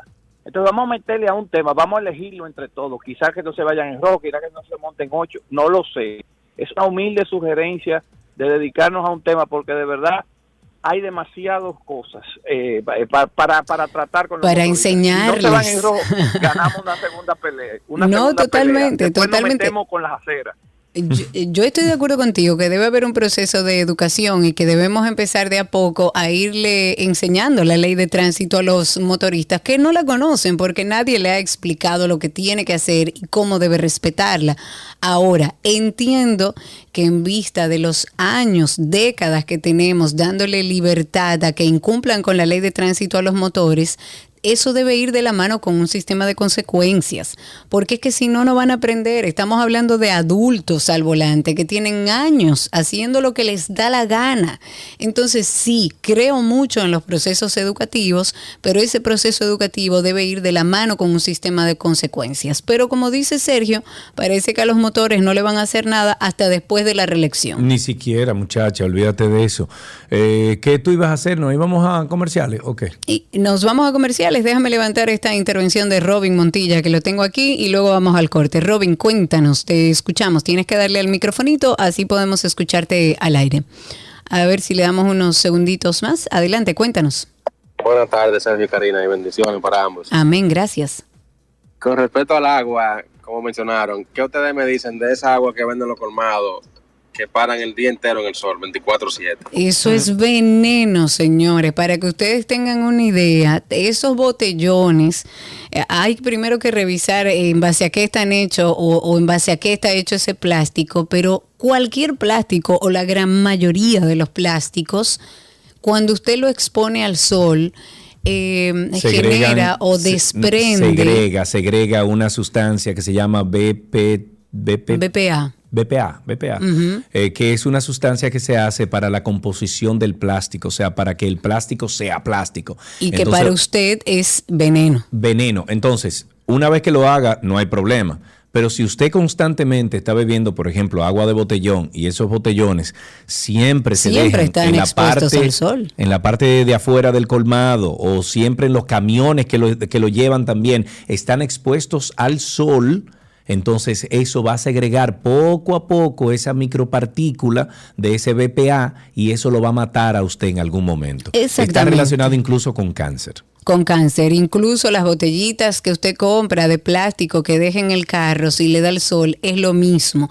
La recomendación por eso, aparte de que le sale más barato, es que ande con su botella usted de su propiedad que usted rellene con agua mineral, que siempre es la recomendación. Si no tiene agua mineral, consiga una sal buena, una sal marina buena y como dice Monse, lea los ingredientes, mineralícela, pero no ande con termos de plástico o con botellitas de plástico. Seguimos en tránsito y circo. Parece que el tema del agua es un tema de interés que vamos a seguir tratando. Vamos a traer un especialista.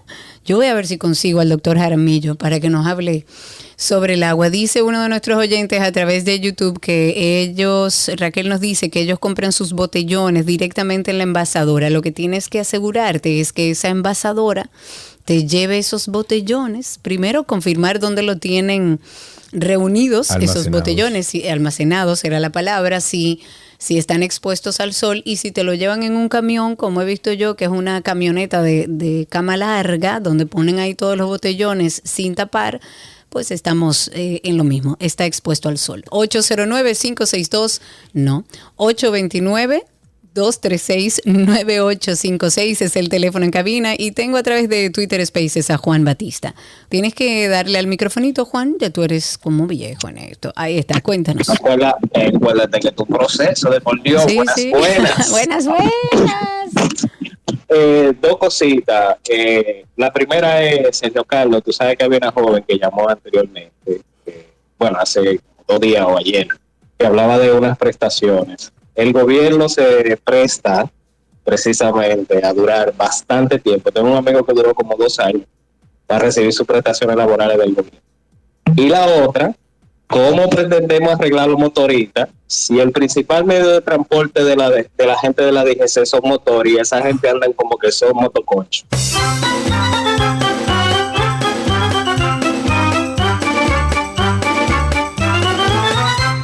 Tenemos una llamadita aquí, está Estela, pero la bella Estela. ¿Cómo estás, mujer hermosa? Gracias, amor. ¿Cómo estás, Karina? Karina te Oye, saluda. Karina, hola, ¿cómo estás? Me lo Fue Karina. Hola, Sergio. Hola, amor mío, cuéntame. Eh, antes de ayer o ayer fue ustedes que comentaron que querían algo documentado, fotos con el asunto de los motoristas, Sí, sí, hacían sí. algo. Invitamos todos los Bueno, días a la gente a que haga eso. En mi caso sería al revés, porque yo le puedo documentar y enviar fotos de los juanetazos, fondazos y cuanta madre que tiene la guagua de transporte que nosotros tenemos, Ajá. porque son ellos que se nos entrayan a los lados, guayan, Claro. se meten delante. Le dimos a uno lo- hace como dos semanas, entonces cuando vio que era enfrentarse a una guagua de 30 pasajeros, él decidió pararse y mejor se fue. Así que yo puedo enviarle fotos de los juanetazos que nos Por han dado. O sea, favor, si lo por quieren favor, eso, porque por no nos da tiempo tirarle fotos a, la, a los motores, porque cuando dan salen huyendo.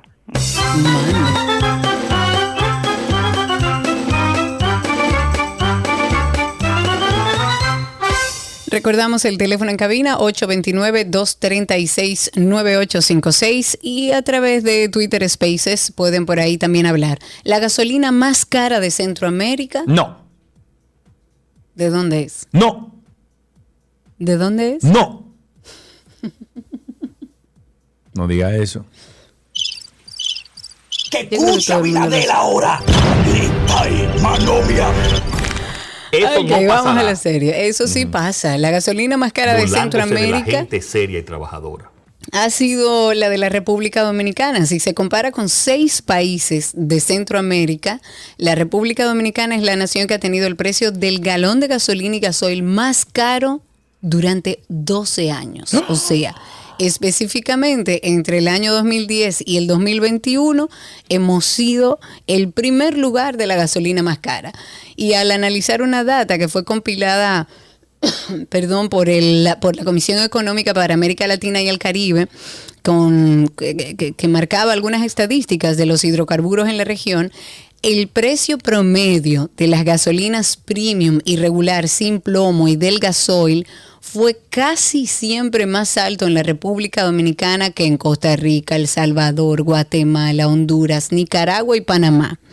Y en este informe que se llamaba o se llama Centroamérica y la República Dominicana, Estadísticas de Hidrocarburos 2021, eh, fue publicado recientemente, se convierte a dólares los precios internos por galón de los derivados.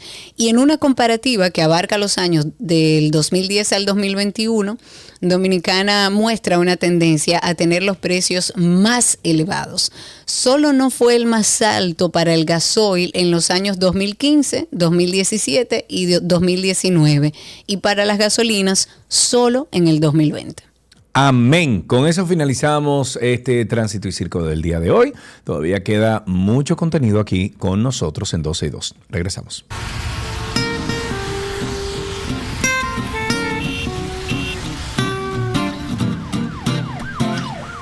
Todo lo que quieres está en 12 y 2.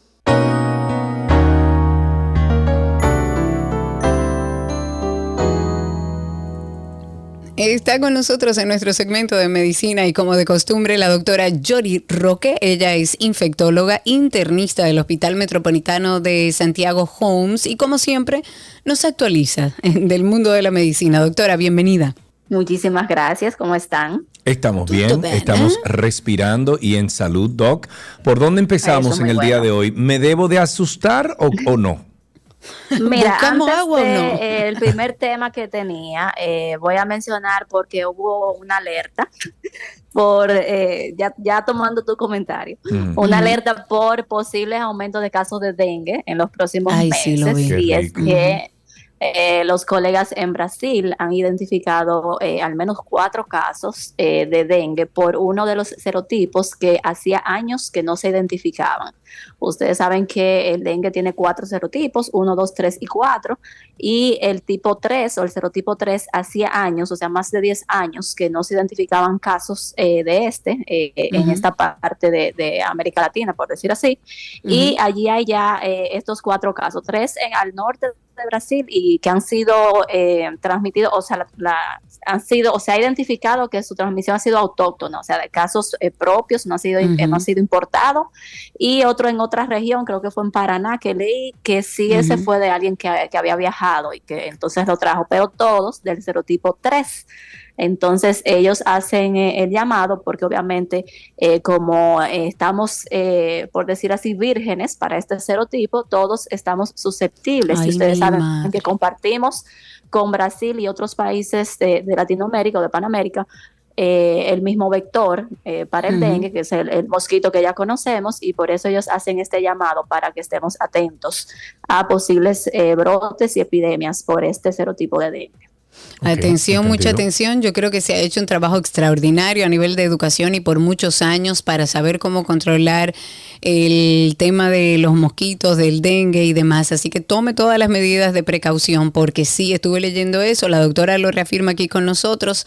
Hay que cuidarse. Pero también leí por ahí, doctora, de que ahora la recomendación sobre mamografías la recomiendan a edades más tempranas. ¿Por qué? esto? Ya yo estoy haciendo mi cita para hacerme mi primera Yo mamografía, porque eh, fíjate, el grupo de trabajo de servicios preventivos de Estados Unidos actualizó sus recomendaciones, las últimas habían sido para 2016 y Ujú. allí se indicaba que las mujeres deberíamos realizarnos mamografías bienales, o sea, cada dos años, que son las radiografías de los senos, como ya sabemos, a partir de los 50 años.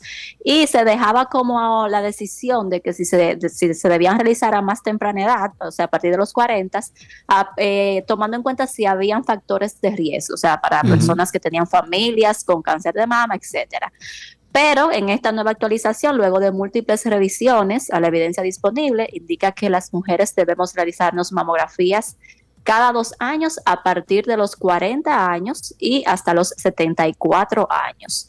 Dentro de la evidencia analizada, ellos, eh, para, o sea, la base para esta recomendación es que ellos encontraron eh, que el rastreo a partir de los 40 años disminuyó el riesgo de muertes asociadas a cáncer de mama en un 1.3% y eso en, en mujeres de raza blanca y 1.8 en mujeres de tez más oscura que tienen más riesgo de, de padecer este cáncer pero también ellos encontraron que eh, la incidencia de esta malignidad entre los 40 a 49 años en, en los últimos años, o sea, del 2015 al 2019, por cada año hubo un aumento de un 2% en Wow. estas edades. Entonces, de ahí surge esta nueva recomendación, así que atención a todas, voy a decir a todas las chicas, porque yo estoy en ese Claro, grupo, Sí. y yo. que a partir de los 40, entonces ya hacer la cita para esta primera mamografía. Muy Perfecto. bien. Entonces, si tienen preguntas, 829-236-9856. 829-236-9856. Nuestro teléfono aquí para hablar con la doctora Yori A. Roque Jiménez, infectóloga. Tengo entendido que hay algunos avances con el tema del VIH, doctora. Sí, esto obviamente siempre que uno lee del VIH y quisiera decir como que una cura, eh, todavía no, pero en relación a algo que sabemos que causa muchos problemas en el VIH, uno de los aspectos por los que no se ha podido controlar el VIH es porque es un virus que causa latencia. Como ustedes saben, es Perdón, un virus que vi- se queda un virus dormido. que causa qué? Se perdió esa última palabra. Latencia. Latencia. Latencia. En español dominicano, en español que a mí me gusta es que está dormido. se queda está dormido. perfecto. Exacto. Entonces, ¿qué sucedió? Que unos investigadores en Barcelona han publicado un trabajo donde ellos descubrieron una proteína eh, que impide que las células infectadas por el virus puedan replicarse, o sea, las están infectadas por el VIH. No evita que se quede dormido, pero sí la replicación. Entonces, esto es un buen avance porque eso es justamente lo que conseguimos con el medicamento, con los medicamentos antirretrovirales. Frenar la replicación viral y el virus se mantiene latente. Yo, yo le digo a, a los pacientes, se queda como escondidito en los lugares donde puede hacerlo, pero no se replica. Al no replicarse, entonces eh, el daño que produce el sistema inmune disminuye bastante. Eh. Esta proteína lo que hace es que evita la, la producción de las proteínas propias del virus porque él corta una parte necesaria que, se utiliza para hacer esta copia, que es lo que se llama ARN de transporte, que son específicos en, en este caso del VIH, y eso hace que las células infectadas, que son las que se llaman CD4, no sean capaces de convertir todo el proceso de producción del virus y la deja así dormidita.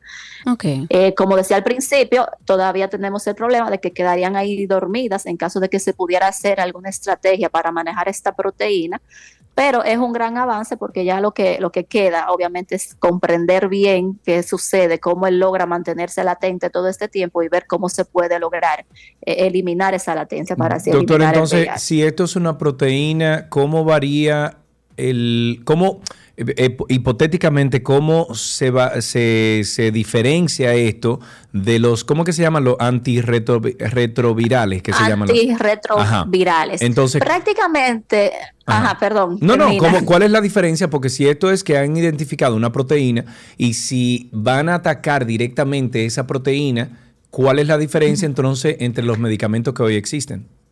Mira, esta, esta proteína, como mencioné, actúa directamente con algo del, eh, del ARN de transporte, o sea, algo de un, del código genético. Los medicamentos antirretrovirales lo que hacen es que frenan procesos propios de la replicación eh, en diferentes etapas. Es decir, para que el virus se una a la célula necesita como que anclar a una célula, a un receptor en la célula del humano. Hay medicamentos que bloquean ese anclaje. Eh, él necesita entrar al, al genoma, a la célula de la, de la persona.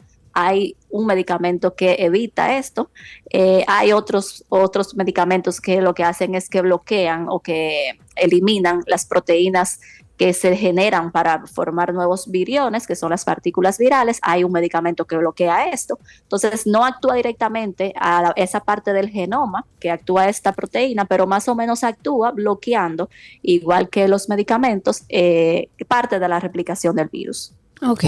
Eh, nos ibas a hablar, Yori, de algo muy interesante, de un estudio que, que nos muestra la relación entre los problemas para dormir y los problemas en el trabajo. ¿De qué se trata esto? A mí me encantó esto porque como yo estoy pasando en un proceso de regresión del sueño de mi pequeña Mar, Ah, claro, que ahora está lógico. como cuando nació, como cuando nació. Ahora entiendo eh, muchas cosas. Hay días que yo ando como en las nubes porque no he podido Ujú. dormir bien. Y hemos visto últimamente traído muchos temas al respecto con lo del sueño y demás. Y en este estudio que se publicó el martes en la revista Llama Network Open, se analizaron datos de casi 115 mil participantes que completaron una encuesta encuesta en el entorno laboral, en, esto fue en Dinamarca y en, en el sector público finlandés. Ok. Y se les dio seguimiento por seis años.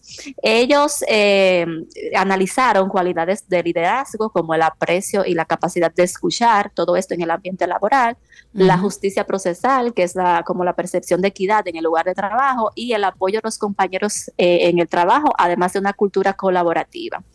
Al evaluar los problemas del sueño, se incluyeron eh, problemas para iniciar o mantener el sueño, sueño de mala calidad, cansancio diurno, todo esto que se mantuviera dos a cuatro veces por semana y que se mantuviera por uno a tres meses. En un periodo de dos años, eh, más de la mitad de los participantes informaron cambios en su entorno laboral. Y aquí es que viene lo más interesante. Si los cambios eran positivos en cualquiera de las dos categorías eh, que mencioné, liderazgo y equidad, eh, además de colaboración de los, con los compañeros de trabajo, las probabilidades de problemas de sueño persistentes disminuían. O sea, si, todo esto era bueno, no había problemas en el sueño. Pero si los cambios en el trabajo fueron negativos, los problemas para dormir aumentaron. De hecho, una de cada cuatro personas en el estudio eh, con un peor entorno laboral desarrollaron problemas para descansar lo suficiente.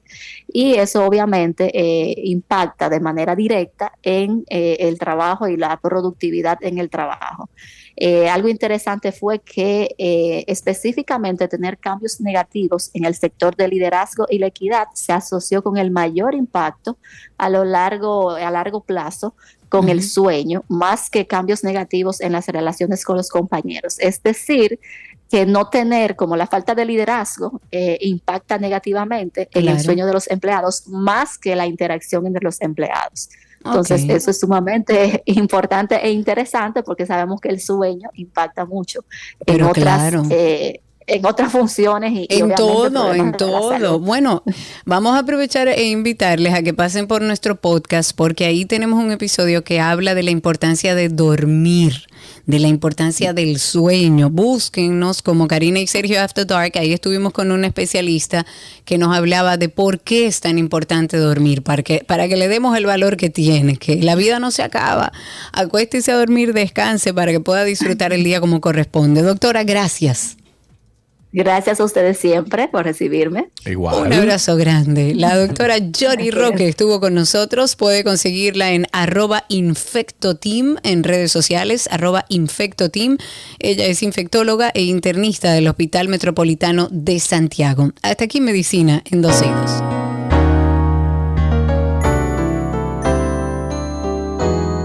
Todo lo que quieres está en 12 y 2.